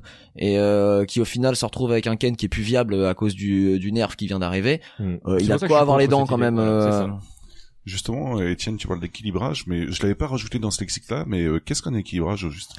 Bah, l'équilibrage, alors là, une fois encore, ça va être ma vision euh, ultra perso, c'est faire en sorte que le- tous les personnages aient des mécaniques pour se défendre et avoir une chance, c'est l'utopie absolue, hein, mais avoir une chance équivalente pour euh, pour pouvoir gagner. Donc ça, ça serait un jeu équilibré de manière parfaite. Donc un jeu équilibré de manière parfaite, ça serait un jeu où tous les persos seraient les mêmes. C'est de base là, tu serais sûr en, d'avoir. en un- très gros, de toute façon, euh, c'est marrant parce que les gens demandent ça, des jeux équilibrés, et en général, les jeux les mieux équilibrés les plus joués sont les jeux les, moins, joués. Bah, Le, en fait, les, les- non mais c'est vrai, les gens aiment bien les jeux craqués. Pourquoi Street Fighter 3.3 euh, est joué euh, dans, dans sa version, euh, enfin l'une des versions les, plus craquées plutôt que parce que voilà c'est plus rigolo à jouer, parce que t'as les imbloquables, parce que t'as as des mécaniques en fait qui rendent certains personnages vraiment intéressants. Et euh, oui, certainement que euh, il aurait été intéressant de sortir une une version de de, Street 3.3 euh, euh, avec juste quelques nerfs sur euh, les coups abusés, type le BM4 Chun-Li qui est LED cancel de ouf. euh, euh, là, il y avait il y avait moyen, voilà, il y avait moyen d'eux, mais c'était, enfin voilà, des, des fois Capcom. Euh, oh, les HP de- Chun-Li, ils ont fait faire des, des cauchemars quand même aussi, mais. Ouais, mais c'est pas le pire. euh, Bon, il y en a plein. De toute façon, tu peux en trouver plein. Euh. voilà un petit peu, du coup, on va clore un petit peu cette grosse partie parce qu'on vous a expliqué globalement toutes les, les clés pour comprendre pas mal de jeux de combat 2D. Et on va entamer juste, notre... juste une toute, un, un, tout petit commentaire par rapport à tout ça. Le, on, on a essayé euh, à, à, notre manière de, d'expliquer en fait le, le, notre définition de ce que pouvaient être ces termes-là. Mais voilà, tu as raison de, de le préciser. Ça, ça, reste aussi une vision. Le, c'est le lexique est en perpétuelle évolution, euh, surtout dans notre communauté qui reste très jeune. Euh, on n'a pas forcément la vérité euh, absolue, hein, donc euh, le, tout ça évidemment sujet à discussion, à partage, à, à évolution. bon, il y a des trucs sur lesquels je pense que la plupart des joueurs s'entendront parce qu'il y a des choses qui sont quand même bien posées aujourd'hui, presque que paroles écrites dans le marbre, mais le, mais voilà, le, faut surtout pas hésiter à s'appuyer sur ce qu'on a exprimé comme comme base de réflexion mais à continuer à creuser vous-même euh, euh, bah, ce que vous allez lire, ce que vous allez pouvoir euh, échanger avec euh, d'autres joueurs, et, euh, et surtout très important, je, je le disais tout à l'heure, on est on est toujours en train de, de parfois d'échanger avec des des termes qui sont pas toujours très accessibles. N'hésitez pas à dire quand vous n'avez pas compris. déjà, vous vous allez vous rendre compte, voilà, c'est pas une honte de, de pas comprendre, et, et bah, ça va vous permettre de, de savoir mieux. Et puis des fois de vous rendre compte que la personne qui vous peut-être vous donner l'impression de savoir, c'est pas toujours non plus. Et c'est peut-être le, le, le, moment justement de reposer un petit peu les, les, trucs à, à, plat. Je le disais tout à l'heure, le jeu de combat n'est pas quelque chose d'inaccessible et voilà, ne vous fermez pas les portes parce que les, les termes vous font peur. Alors en parlant de termes qui ont tendance à évoluer et qui peuvent perturber un petit peu les joueurs, c'est aussi quand il y a un nouveau jeu qui sort, en fait, il y a des nouveaux termes qui accompagnent le jeu en fait. Ah, Capcom tout à l'heure, champion du monde pour ça. Voilà ce qu'on disait. Euh, terme dédié. C'est ce que disait Thème dédié tout à l'heure. Ouais, Capcom est vraiment les, les, les champions du monde là-dessus. Et euh, justement, Marcy, on va en profiter pour euh, entamer une avant-dernière partie. On va t'expliquer un petit peu Street Fighter V, enfin les mécaniques de Street Fighter V et les termes qui sont plus ou moins nouveaux et enfin spécifiques à Street Fighter V. Voilà. Donc euh, globalement, si je te parle de critical art, est-ce que ça te parle un petit peu ou pas du tout? Pas du tout. mais pas comme ça, on est tranquille. Hein. Alors, ah ouais, effectivement. Non, mais c'est impeccable. Alors, tu vas voir que c'est un petit peu traître de la part de Capcom parce que le critical art, en fait, c'est un truc qui existe depuis euh, Super Street 2X, en fait, globalement, quoi, et euh, qui est tout simplement la super. Voilà. C'est la super attaque, c'est le, le critical art, c'est le l'attaque uniquement réalisable avec trois barres de avec trois barres d'IX. Ouais, ils se sont dit euh, super, c'était plus assez cool comme nom, on va changer. c'est exactement ça, quoi. C'est un nom marketing, en fait, voilà. Mais voilà, au même titre qu'on a parlé, euh, je le répète, hein, de l'ultra, de la super art, euh, du super combo, de, là. Vivement Street 6 ou ça aura un nouveau nom. Par contre, du coup, euh, le crush counter, c'est un concept que qui est tout neuf. Ouais, qui est tout neuf. Là, pour le coup, c'est. Ouais. Et du coup, euh, JC, qu'est-ce que c'est le crush counter? Bah Alors le, crush counter, en fait, euh, qui euh, qui s'appuie sur la mécanique du counter à la base, hein, dont, dont, on parlait tout à l'heure. Le crush counter, en fait, qui est symbolisé physiquement par par quelque chose, en fait, ne peut être fait qu'avec certains coups, en général des coups forts et euh, le, le, le, principe, c'est que euh, vous allez pouvoir punir euh, dans certains cas de figure certaines actions. Donc tu voulais, non. pardon, tu, tu levais le, il se passe des choses graphiques à, côté de moi. Le, je me suis dit allez, tu t'étires. Le l'idée, c'est que par exemple, un exemple très facile à comprendre, un Ken fait un dragon que vous n'avez pas pris bah quand il redescend en fait vous allez faire un HK avec votre personnage. Il va y avoir euh, des éclairs euh, de partout. Le personnage va être complètement stoppé dans sa course. Alors déjà le coup fait beaucoup plus mal quand, quand on normal comme un counter. Mais surtout il va vous permettre de pouvoir réaliser des combos qui étaient irréalisables avant parce qu'il y a vraiment une ouverture euh, de garde qui est maximum. Quand on arrive à faire un crush counter au sol donc pas en l'air le en général ça ça ouvre vraiment les combos maximum c'est il y a un couloir, il y a une autoroute sur fais-moi mal. Donc globalement, c'est une évolution de quelque chose qui existait déjà avant, la punition, sauf que c'est une punition euh, ex qu'on pourrait dire enfin une grosse punition qui amène vers une possibilité de faire des gros combos et mais qui est facile à lire. En fait ce que j'aime bien avec euh, avec cette mécanique parce que euh, entendons-nous bien euh, depuis quelques années il n'y a pas de grosse révolution dans le jeu de combat hein. tout a déjà été fait. Je dis pas qu'on peut pas inventer autre chose hein. mais, les, les, les, les, les, mécaniques standards non mais les mécaniques mais au mettre de ça en fait j'ai envie de te dire que allez on va dire que allez j'exagère un petit peu mais depuis 99 il n'y a pas eu de révolution en fait dans dans le dans dans les mécaniques de jeu de combat. Ça a été des évolutions de ce qui existait déjà pour moi en tout cas. Peut-être me sortir un contre-exemple d'un truc que j'aurais oublié, mais le, le, le c'est, un petit peu comme ça que je le, je le vois aujourd'hui. Euh, donc le Crush Counter s'appuie sur une mécanique qui existe déjà, mais c'est, euh, ça a l'intelligence de, de, le, de le présenter euh, de, de manière très efficace, c'est-à-dire que le, le fait que tu aies des éclairs, que tu as un indice visuel, qui se passe quelque chose, euh, te dit bah tiens, voilà, là tu, tu peux y aller, que c'est euh, donc facile à comprendre et euh, ça rajoute un impact dans l'action, c'est-à-dire qu'il y a vraiment une notion de puissance en fait qui est euh, qui est euh, graphiquement menée et ça ça rajoute au côté un petit peu shonen de ce que peut avoir le, le, le jeu de combat euh, quand tu fais un truc. Euh, je trouve que c'est visuel, c'est spectaculaire en Ouais, plus, c'est hein. ça. Malheureusement, en plus, Street 5 manque un peu de ça euh, parmi parmi les choses qu'on pourrait regretter euh, pour pour donner un petit peu de hype au jeu, enfin donner envie aux gens de regarder ce qui se passe. Euh, c'est un, un truc qui, qui voilà qui peut aider en fait à l'aspect graphique euh, de l'action. Voilà. Est-ce que Marcine, ça te parle un petit peu le V-Skill ou, ou quoi que en même temps, je pense que t'as pas beaucoup dû écouter de Street 5, donc. euh, Bah, euh, le, le terme, je le connais parce que j'en ai déjà entendu parler. C'est, pour moi, c'est un mix entre une super et un coup ex, mais euh, j'en sais c'est rien en fait. Pas vraiment ça. En fait, c'est Je sais juste, que la barre elle est rouge, c'est tout. c'est juste une capacité unique Ah, ça c'est le personnage. V-Trigger en fait. Ça va être Ouais. encore autre Ouais, chose. tu confonds un euh, petit peu avec le V-Trigger. Ah bon, il y a un V dedans. En Oui. fait, globalement, le V-Skill, c'est ce qui remplace un peu la, la focus dans Street 4 point de vue manipulation, en tout cas, j'entends. C'est-à-dire que tu l'as fait avec les deux boutons moyens, si je dis pas de bêtises. tu ne dis pas de bêtises. Et euh, c'est globalement euh, une attaque unique pour chaque personnage. Enfin, une capacité unique pour chaque personnage. Voilà. Mais déjà, moi, dans Street 4, la focus, euh, Alors, du coup, par exemple, pour t'illustrer un petit peu ça, euh, si tu prends Nash, par exemple, son V-Skill, ça va être le fait de absorber des boules, en fait, pour charger sa barre. Tu as déjà Donc en fait, si, petit si peu, tu ou- si tu lances un, un Hadoken, euh, par exemple, classiquement, lui en fait, il va attraper l'Hadoken et il va l'aspirer. Donc en fait, il récupère euh, l'énergie de la go- de l'Hadoken pour euh, bah déjà il prend pas le coup, ce qui Pour charger bien. sa barre, il prend Et pas en le plus, coup. il charge sa barre de. T'as le pari sur celui de Ryu. bah, c'est un peu comme euh, Rose, du coup. Euh, oui, oui, Oui, Rose bah ça, ouais. oui, Ouais. tout à fait. Il y a, oui, y a là ça un dans coup l'idée, ouais. spécial, mais oui, tout à fait. Il y a Oui, quelque chose coup, de, cet un coup aspect-là. spécial. Mais le, V-Skill en soi est un coup spécial unique réservé au personnage qui se fait sur une manipulation Ouais, mais spécifique. c'est pas forcément un coup, tu vois, c'est ça la petite particularité. Oui, c'est pas Pour Ryu, forcément par un exemple, coup, c'est hein. son pari. Donc, c'est vraiment une capacité du personnage qui est unique à lui-même. Voilà. Alors des fois, c'est des anciens coups euh, spéciaux des personnages qui ont été transformés euh, en capacité. Euh, Par exemple, le V-Skill de Camille, euh, bah, c'est son ancien coup de, pien- euh, coup de poing tournoyant euh, qui lui permettait de passer au travers des boules de feu. Euh, la mécanique a été rajoutée dans, dans, dans Camille maintenant, c'est que quand elle fait un passage dans le dos, elle est capable de se retourner et de taper dans le dos de, de l'adversaire, euh, par exemple, ce qui change complètement le, le gameplay du personnage. D'ailleurs, c'est un aspect que je trouve très intéressant. Mais du coup, il y a un truc visuel pour savoir que t'as fait un V-Skill ou pas du tout? Non. Non, Alors non, visuel, a- bah l'animation euh, en soi. euh, Ouais, mais si tu coup, sais pas- reconnais le V-Skill de l'adversaire, Voilà. mais si tu sais pas que c'est Si un tu sais V-Skill, pas que il c'est y a un V-Skill, tu sais pas que tu l'as fait. Voilà, Non. pour le coup, non, c'est pas, c'est pas annoncé que c'est un V-Skill parce que pour le coup, ça te consomme rien. Le V-Skill est gratuit, ça ne te consomme pas de barre. À contrario du V-Trigger. V-Trigger, qu'on va justement pouvoir en parler. Tu, tu enchaînes très bien. Ah, il est bien, hein.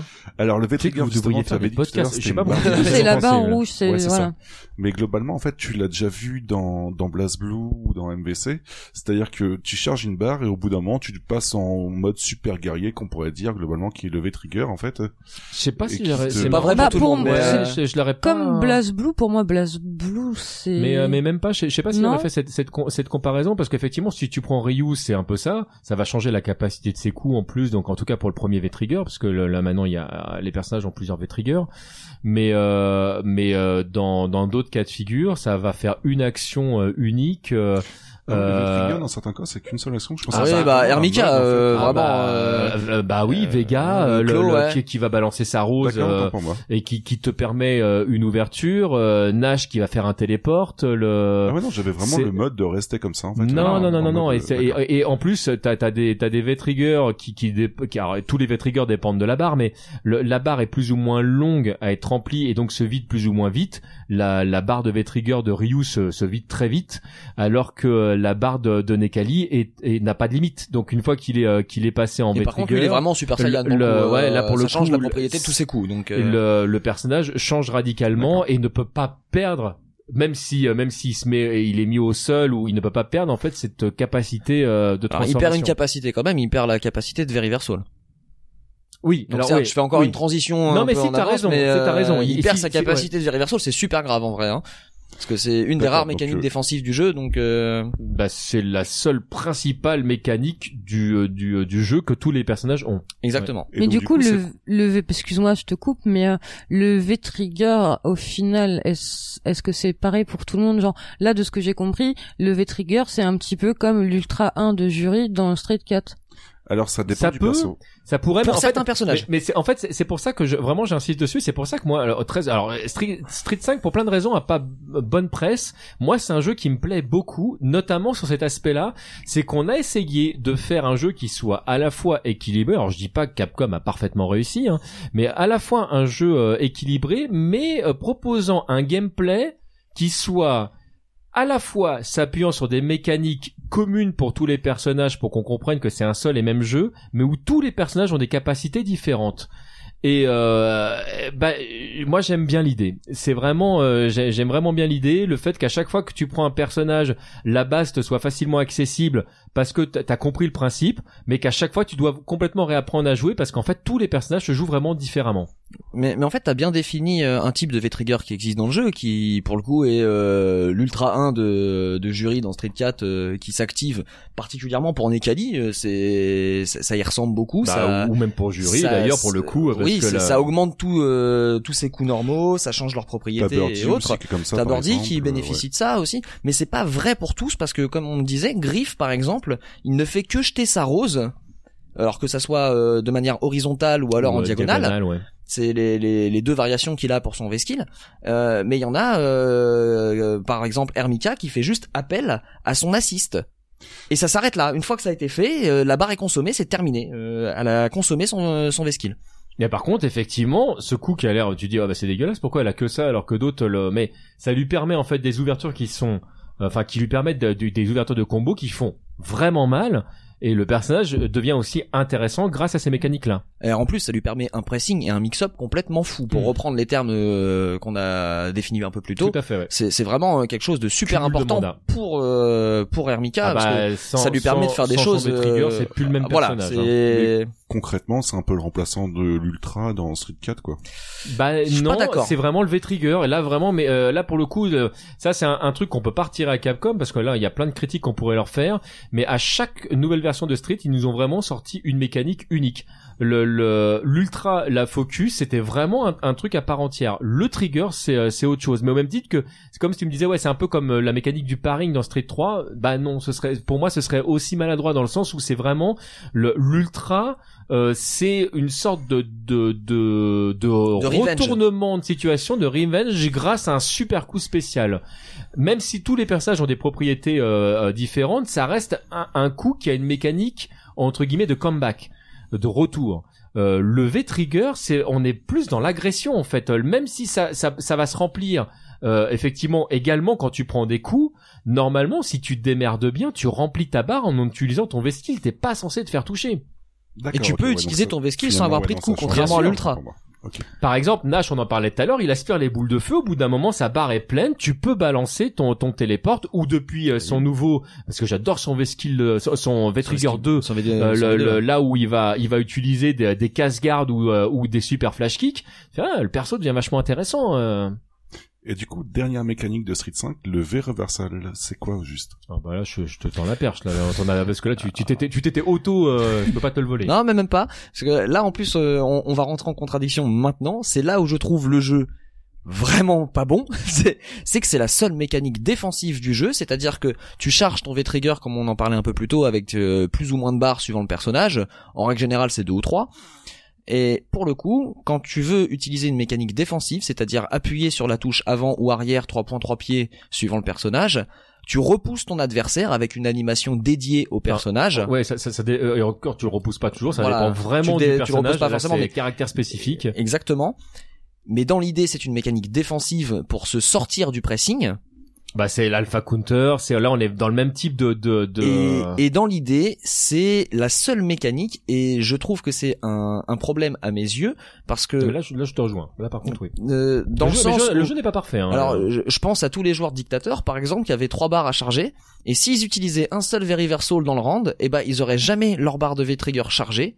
Et donc, il n'aurait jamais la capacité d'avoir une super agression, parce que pour le coup, un dictateur sans V-Trigger, c'est gratuit. Un dictateur avec V-Trigger, on n'est plus sur le même personnage.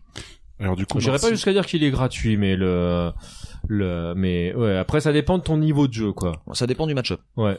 Alors du coup, Morcine, toi qui joues pas mal à BlazBlue, le, le verre universal, vous me corrigez si je me trompe, mais euh, ça ressemble un peu à l'explosion de barrière que t'avais Ouais, dans mais c'est ce que j'étais en train m'imaginer, ouais.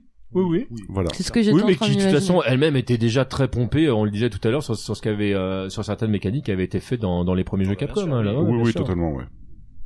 On n'est pas sur l'innovation. Hein. Non, non, non, mais euh, mais c'est- alors je répète, hein, c'est pas parce que là on me dit ouais, mais euh, t'exagères quand tu dis que les jeux ont, ont pas besoin à chaque fois de révolutionner en fait le. le Ah non, ils peuvent être très bons le- sans avoir voilà, une révolution. le- hein. ce qui est intéressant, c'est est-ce que le jeu vous plaît, est-ce qu'il est bon, quoi. C'est ça, ouais, c'est. Donc voilà, globalement, les mécaniques de Street 5, euh, présentées très grossièrement, mais euh, ça, ça te donne déjà de quoi comprendre quand un commentateur explique un match euh, lors, des, lors des tournois. Donc du coup, si on, résume, dans Street 5, t'as un V-Skill, Oui. un V-Trigger, un V-Reversal, Oui.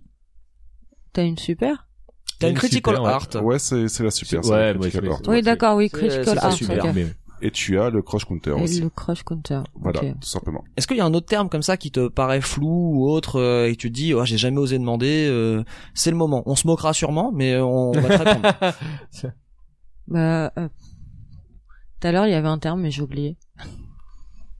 Le mais Crush Cancel, ça existe non le Non. crash cancel non le cara cancel Cara Cancel, Alors, oui Le, le crush cancel, je pense qu'ils l'inventeront pour Street. Ouais, mais non mais t'es déjà dans le futur C'est ça, euh, c'est parce que je- La voilà. elle est dans le turfu, quoi. celle-là. Alors le Cara Cancel, je t'invite à réécouter quand il sera disponible, parce qu'on en a parlé tout à l'heure. bah, mais, j'étais euh, pas sûr, du coup, je peux pas poser la question avant. Mais c'est bien, t'as posé la question. Non, non, mais c'est bien. J'aime bien parce qu'on lui propose de mais, poser la mais la question. réponse elle fait, est eh dans le podcast La, la, la réponse est dans la question. Quoi Ultraman Game tu, peux, tu peux rien faire.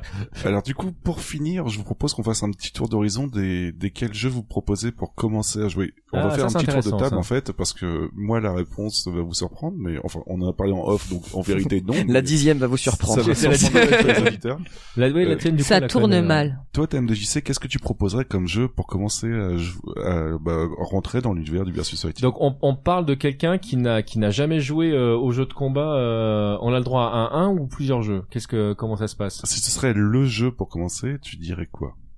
Alors moi, si je devais conseiller un jeu aujourd'hui pour commencer, alors je vais certainement faire bondir certaines personnes, mais je conseillerais Street Fighter V parce que euh, Street Fighter V est, euh, est accessible dans le sens où en fait il y a dé- déjà il y a, plus de Link. Ils ont viré la, parce que on n'a pas parlé vraiment du Link dans, les combos euh, aujourd'hui, mais en fait les combos sont faciles à réaliser. Euh, les raccourcis sont pas pénalisants, c'est-à-dire que euh, il y a des moments, il y avait des raccourcis dans, dans, dans Street 4, moi qui me vraiment qui me pénalisaient, qui m'obligeaient dans certains cas de figure euh, à, à stopper certaines actions euh, pour en démarrer une autre. Je trouve que c'est moins le cas dans, dans, dans Street 5.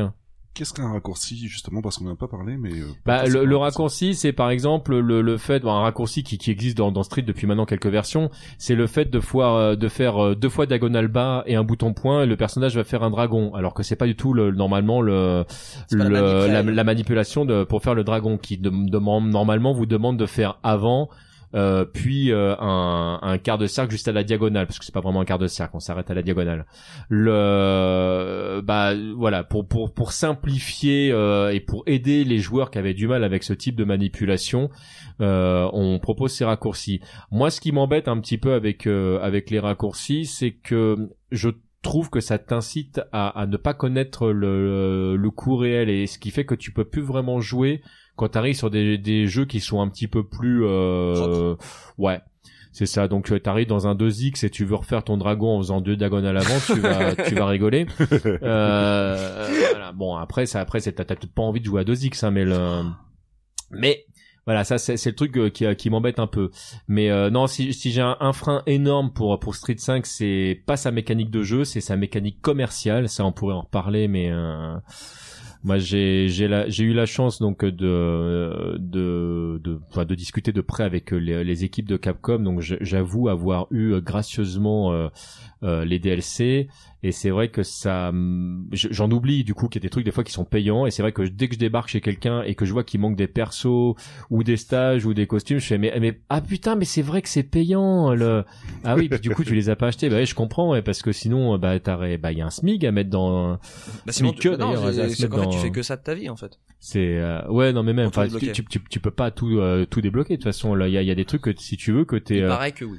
non il paraît pas hein, là, soyons très clair ça là-dessus non, si Capcom avait été jusqu'au bout du délire il l'aurait fait ce qui n'est pas le cas et euh, il y a des skins t'es obligé de les payer par exemple et euh, et voilà. Bon ceci dit il y a, il y a des skins je pense et je continue à le dire je le disais dans Street 4 et je le répète dans Street 5 Capcom, euh, je vous invite à, à engager des mecs qui bossent aujourd'hui euh, gracieusement sur le net. Ils font très souvent un boulot excellent. Fermez la parenthèse.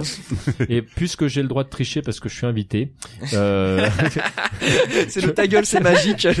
je, je dirais, je dirais quand même euh, parce que c'est le jeu du cœur. Jouer à Street 3-3, c'est un, un jeu de ouf.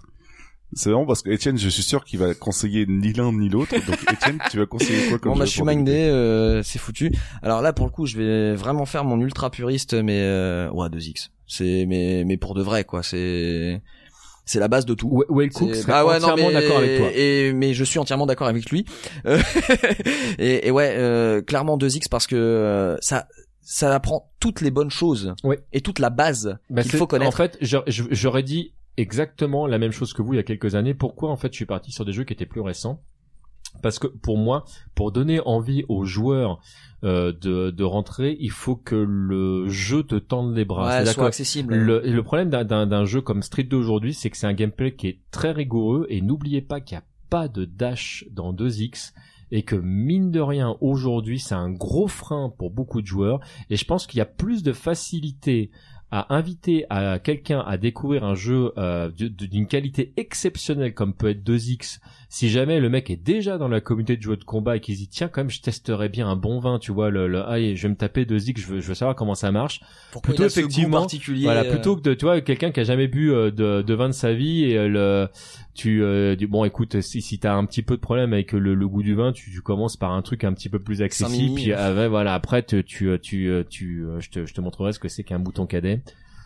Euh, voilà, c'est Ouais. un petit peu comme ça que je l'imagine, quoi. Alors, je je suis je suis partagé sur cet avis euh, dans le sens où Ah, euh, parce que tu sais que j'ai raison, mais. même pas même pas non, non, vraiment là, je, m'oppose à, à de te. Ouais, ouais, c'est- je, je suis pas assez euh, assez flexible euh, sur l'idée euh, dans le sens où je me dis une fois que t'as passé le cap de de 2x qui est Ouais, mais co- combien, combien feront cet effort pour de vrai? Si, si le ah mais il y aura jeu, des en fait, morts non non mais clairement il y aura ouais, des morts voilà, Si le but du jeu, en fait, tu vois, la question c'était euh, qu'est-ce qu'on pourrait conseiller à quelqu'un qui, a- qui a- qui a juste envie de voir ce que c'est? Tiens, l'émission elle m'a plu, euh, ça a l'air accessible, je testerais bien un truc, mais tu vois, j'ai pas envie de me faire rouler dessus direct et j'ai envie de le. Mais tu vois, là où tu parles d'accessibilité dans le gameplay, je suis d'accord.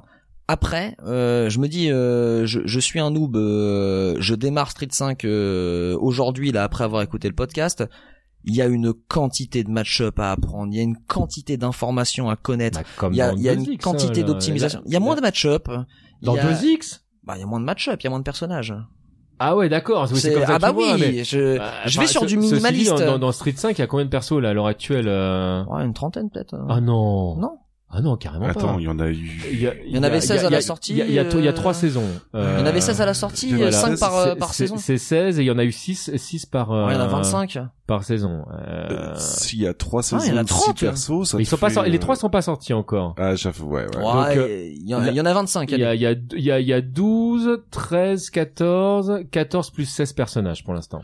30 persos. Ouais. Ah, ça fait 30. hein. Ouais. Bah voilà, c'est ce que je te disais, Ouais, c'est ouais. pas de mauvaise foi, euh, putain.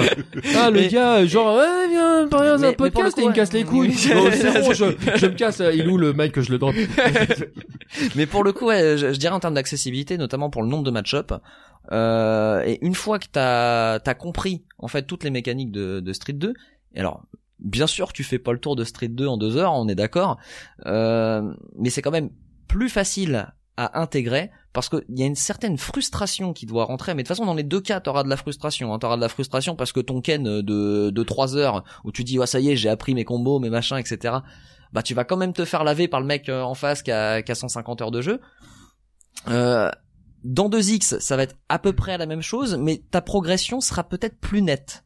Ouais, mais t'as pas t'as t'as pas les, les les petits trucs euh, gratuits du type euh, les targets, euh, euh, les, les critical art où ça va péter Ouais, mais ça sera plus facile. euh, le- T'auras une base le- pour, euh, pour apprendre tout ça. Ah non mais je suis je suis d'accord, c'est c'est comme si tu me dis euh, euh, bah écoute, euh, tu veux apprendre à parler toutes les langues, bah commence par le français parce qu'une fois que tu te seras tapé le français, de toute façon, il y a plein de langues, tu vas voir, ça va être beaucoup plus facile. Bon, je t'invite au chinois euh, et l'islandais, mais vas-y. Non mais la, la- bah le chinois euh, c'est Le mandarin, quand même, c'est lourd, hein. Non non non mais non mais d'accord mais enfin une fois que, que que parce que là là toi tu vois ça de- du côté français avec euh, oui, le, le clairement. le mais tu vois il y a, il y a plein de trucs qui n'existent pas dans dans dans le mandarin euh, tu vois la conjugaison va être beaucoup plus facile par exemple le le au niveau grammatical c'est pareil. Enfin tu vois on, on, on peut discuter après de, de la, la langue française c'est quand même une putain de langue à comprendre le c'est pour ça je, je ne comprends pas que les français soient si nuls en langue. Quand ils voient ce qu'ils se sont déjà tapés ils ont fait le plus dur quoi. J'ai les gars le, le voilà faites faites un effort quoi le et euh, donc donc je, je sais pas. En fait c'est deux points de vue différents je trouve qui sont euh, qui, qui qui se défendent tous les deux. Effectivement si vous commencez euh, je vais même aller plus loin hein, commencez par KOF 94 si vous savez jouer. Ouais, non, mais, non, mais si vous savez jouer KOF 94 vous savez tout jouer entre guillemets Oui. le, le- là c'est bon. Une fois que vous savez euh, réaliser un coup euh, correctement les zonings de, ca- de de KOF 94 c'est Ouais, bon. C'est euh, même pas qu'une question de difficulté, c'est vraiment de- d'avoir des bases solides et, et d'être propre dans sa manière de jouer. Parce que une fois qu'on est capable de jouer propre et qu'on est capable de bah, de rester sur de, sur de bonnes bases, de savoir euh, bah ça c'est le zoning, ça c'est le match-up. bon bah et d'appliquer ça. alors. Euh, je, je pense que dégueulasse je pense qu'une fois qu'on est capable d'appliquer ça, on peut se dire bah voilà, je j'ai entre guillemets compris Street 2. Euh, on va pas être dépaysé sur Street 5. d'accord je comprends bah Street 5 alors Quant à moi, je vous propose un jeu qui va... Quoique, Morcine, est-ce que tu auras un jeu à conseiller? Mais toi, tu débutes déjà, donc euh, t'as débuté sur ouais quoi mais t'as débuté sur quoi toi? Bah, débuter, c'est-à-dire, parce que moi, la première fois que j'ai joué à un jeu de combat, c'était 2X sur E SNES. Mais- Alors déjà c'est pas possible parce que 2X n'est jamais sorti sur Etnes. Bah alors- Su- euh, Super Street Fighter peut-être. euh. Ah, c'était Street 2, non, enfin, mais c'était un, un chiant. Street Oui, c'était non, mais c'est- chiant. Quel jeu t'as vraiment essayé de jouer, entre guillemets, sérieusement en fait, BlazBlue. euh, BlazBlue D'accord. Mais BlazBlue, après, je le conseillerais pas forcément pour, comme, pour débuter. ça. Qu'est-ce qu'il dit Non, mais je le conseillerais pas forcément pour débuter parce que il y a des autant il y a des personnages qui sont très simples à jouer, tu appuies sur carré et puis c'est bon. Euh, Ah, Il y en a qui ont commencé sur Skullgirls. Hein. autant euh, hein. autant quand si tu veux t'amuser un petit peu, il faut prendre des personnages qui sont un peu plus évolués parce qu'au bout d'un moment tu te fais chier. Ouais. Après, euh, j'ai testé Blue, DBZ et je trouve que Ouais. DBZ c'est un un jeu euh, bah qui est quand même hyper accessible. Ah, il y a au niveau de la, au là, niveau du ouais. gameplay, etc. Euh, bon, t'as les je- je suis très- Je suis très autocombos. content que tu le cites parce que je m'attendais à ce qu'en fait je pensais que c'est je pensais que t'allais le citer au départ donc je me demandais qui va qui va le citer Dragon Ball donc c'est pour ça que je, je l'ai je l'ai pas cité Parce mais que euh, t'as quand même les autocombos, mais tu peux quand même, tu, enfin, tu peux jouer sans. Et enfin, tu peux mixer les deux au final, et du coup, tu, ça peut te permettre d'apprendre, d'apprendre quelques combos Ouais, et puis continuer sur l'autocombo et puis petit à petit euh, ne faire que des combos perso quoi. Oui, je suis d'accord avec ça, en fait. ouais. Mais euh, c'est ce qu'on c'est ce qu'on disait. Je suis plus. Oui, bon, de toute façon, on en a parlé ensemble, mais le, mais on a eu l'occasion de- d'en d'en parler avec plein de gens. Le, pour moi, euh, Dragon Ball, ils ont ils ont réussi le, le truc était euh, qui était juste exceptionnel. T'as la licence de Toriyama. T'as les euh, les noms euh, Namco Bandai dessus. C'est réalisé par Axis. Bon bah Ah, ça, c'est écrit qualité dessus. Ça- hein. Ah, combo six- ça gagnant, donne hein, millions de ventes, euh, tout simplement. Ah, le, le, le jeu n'est pas parfait, loin de là, mais il est putain de bien. Le, le- on, a l'impression de jouer au dessin animé. Le, le, les, les gens qui Tous les savent trentenaires pleurent, les, là. les, les gens qui savent pas jouer jouent ensemble. Ils ont vraiment réussi un truc de malade. Hein. Ah, ils ont réussi là où les autres avaient échoué, hein, clairement. Alors, du euh. coup, on a conseillé Street 2, on a conseillé Street 3.3, DBZ, Street 5. Moi, ça va vous surprendre totalement, mais je vais vous conseiller Dark Souls. je vais expliquer, en fait, parce qu'il y a beaucoup de personnes qui vont se dire, mais ça a rien à voir avec un jeu Ah, de on baston. parlait de gameplay 2D, t'as raison. Hein. Euh, ouais, t'es- bien dans le truc là. Ah, non, mais, euh, Mais je, je vais justement, je vais expliquer, en fait, Dark Souls, ça permet de bosser énormément de choses qui sont en rapport direct avec les jeux de combat. Complètement. Tout d'abord, il y a les distances, parce que tu t'es obligé de gérer tes distances, euh, quoi qu'il arrive. Il y a le fait de gérer des coups unsafe et des coups safe. Euh, il y a le fait de gérer bah, énormément de choses comme ça, en fait. euh, La garde, le zoning, la garde, la garde, zoning, etc., ouais. exactement. Le, le- le- les coups rapides, les coups lents. Les euh, ouvertures, les cross-ups. ouais. euh, qui qui sont pas de réels cross-up, mais il y a le cross-down, il y a enfin il y a non, tout mais un tas de oui, choses, ouais, le il y a- backstab. il y a euh, plus de, de c'est exactement ça. Il y a plus de cross-down que finalement que de que de cross-up, même si je pense que même le terme cross-down n'est pas forcément. Euh, oui, euh, il, est pas tout à fait là, adaptable, mais, euh, mais le- mais en fait le, le principe est là et oui effectivement en fait mais le mais je crois essentiellement le zoning de toute façon ah, le bah, c'est clairement. le placement euh, Et puisque c'est moi qui fais euh, l'animation du podcast, du coup, je vais en conseiller un je fais ce deuxième. que je veux je, Voilà, c'est- je t'emmerde Euh, On est en dictature, hein, complètement. Sans hein. rapport direct, mais j'y ai pas joué, mais j'ai vu Nathan avec pas mal de faire pas mal de Twitch dessus. C'est tout simplement Absolver oui et Absolver pour bosser énormément de choses dans un domaine qui attirera pas mal de joueurs parce que les joueurs peuvent très bien être habités par les jeux de dés au début. Ça permet de bosser aussi tout un tas de choses, que ce soit les distances, les coups safe, les priorités des coups. Et les- pour aller euh, pour aller complètement dans ton sens, de toute façon, ça, ça, c'est un truc qui est très très bien dans, dans les jeux de combat, c'est que vous ne jouez jamais gratuitement un jeu, c'est-à-dire que tout ce que vous allez apprendre dans un jeu, vous allez pouvoir l'utiliser dans un autre jeu, même quand c'est des gameplays différents. C'est-à-dire que euh, le, euh, on peut pas comparer euh, Street Fighter à Virtua Fighter. Pourtant, tout ce que vous avez appris dans Street Fighter vous servira d'une manière ou d'une autre dans Virtua Fighter. Voilà pourquoi on a des gens qui généralement quand un jeu vient de sortir, ils se retrouvent top ti- bah, ils se retrouvent des gros à être des gros joueurs alors qu'ils viennent d'autres jeux qui n'avaient parfois rien à voir les uns avec les autres en fait. Ouais, Ils ont des habitudes qui retrouvent plutôt facilement entre d'autres Ah, jeux. Quoi, on, on parlait tout à l'heure de, de de récupération, donc le cooldown euh, en, en anglais. Euh, on parlait de match-up et tout ça. Euh, je vais faire un parallèle euh, un peu fou, mais euh, je pense à, à des joueurs de League of Legends qui seraient pas complètement perdus en Ah, je fait. pensais que t'allais euh, parler de Tetris, mais oui, je euh, comprends. mais- je pense que les joueurs seraient pas complètement perdus, par exemple sur euh, sur un jeu de combat, et euh, pas que. Enfin, on peut en citer d'autres. Euh, je pense à, à l'excellent Dead Cells, Mhm. où euh, tu as des combos, tu as des ouvertures de gare, tu as des coups safe et des coups pas safe, euh, un zoning et autres. Enfin, tout ça, ça rentre en compte. C'est de la 2D, c'est hyper dynamique. Et une fois encore, euh, c'est tout, euh, tout un tas de choses qui rentrent en compte. Et suivant euh, l'arme que t'as dans les mains, ton match-up est différent face à tel ennemi. Enfin, il- tout ça, ça peut rentrer en compte. Alors, certes, on, on se pose pas la question quand on est en train de jouer. C'est un jeu d'action, pla- enfin, action plateforme. Mais euh, une fois que tu veux faire l'analyse euh, du jeu, tu te rends compte que tout ça, ça rentre vraiment en compte. Et si tu veux être optimisé, eh ben il y a, il y a une vraie optimisation et un vrai match-up à travailler. Bah, ce qui, ce qui va ça- dans le sens de ce que tu disais Yeti euh, tout à l'heure, et là, et là je pense qu'on on sera tous d'accord ici, c'est que ça marche dans les deux sens. Si, si à un moment donné, effectivement, vous venez de l'extérieur et vous dites euh, ouais mais du coup j'ai tout ça à apprendre, bah dites-vous que tout ce que vous avez appris dans d'autres jeux, en fait, c'est déjà une porte finalement vers le jeu de combat. juste le dire, oui, Ah, c'est bah. ça. Donc, on se rejoint, incroyable. Vous le savez peut-être pas, mais vous, vous connaissez énormément de principes des jeux de baston Non. sans y avoir jamais on, joué. on est en fait. trop fort. Voilà, tout simplement. Quelle équipe. Donc n'ayez pas peur et puis euh, passez le pas, tout Bah simplement. ouais. Quelle venez nous voir, venez nous voir.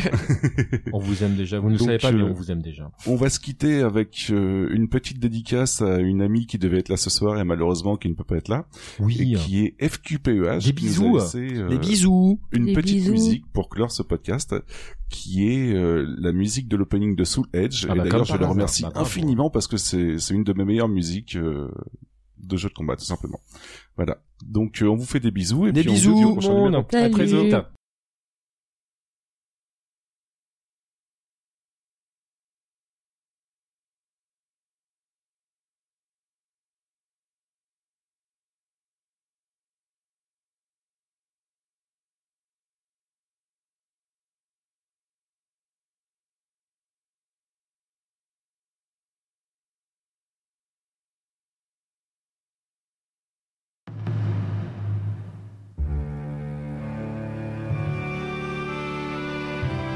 Transcending history and the world, a tale of soul and swords, eternally retold.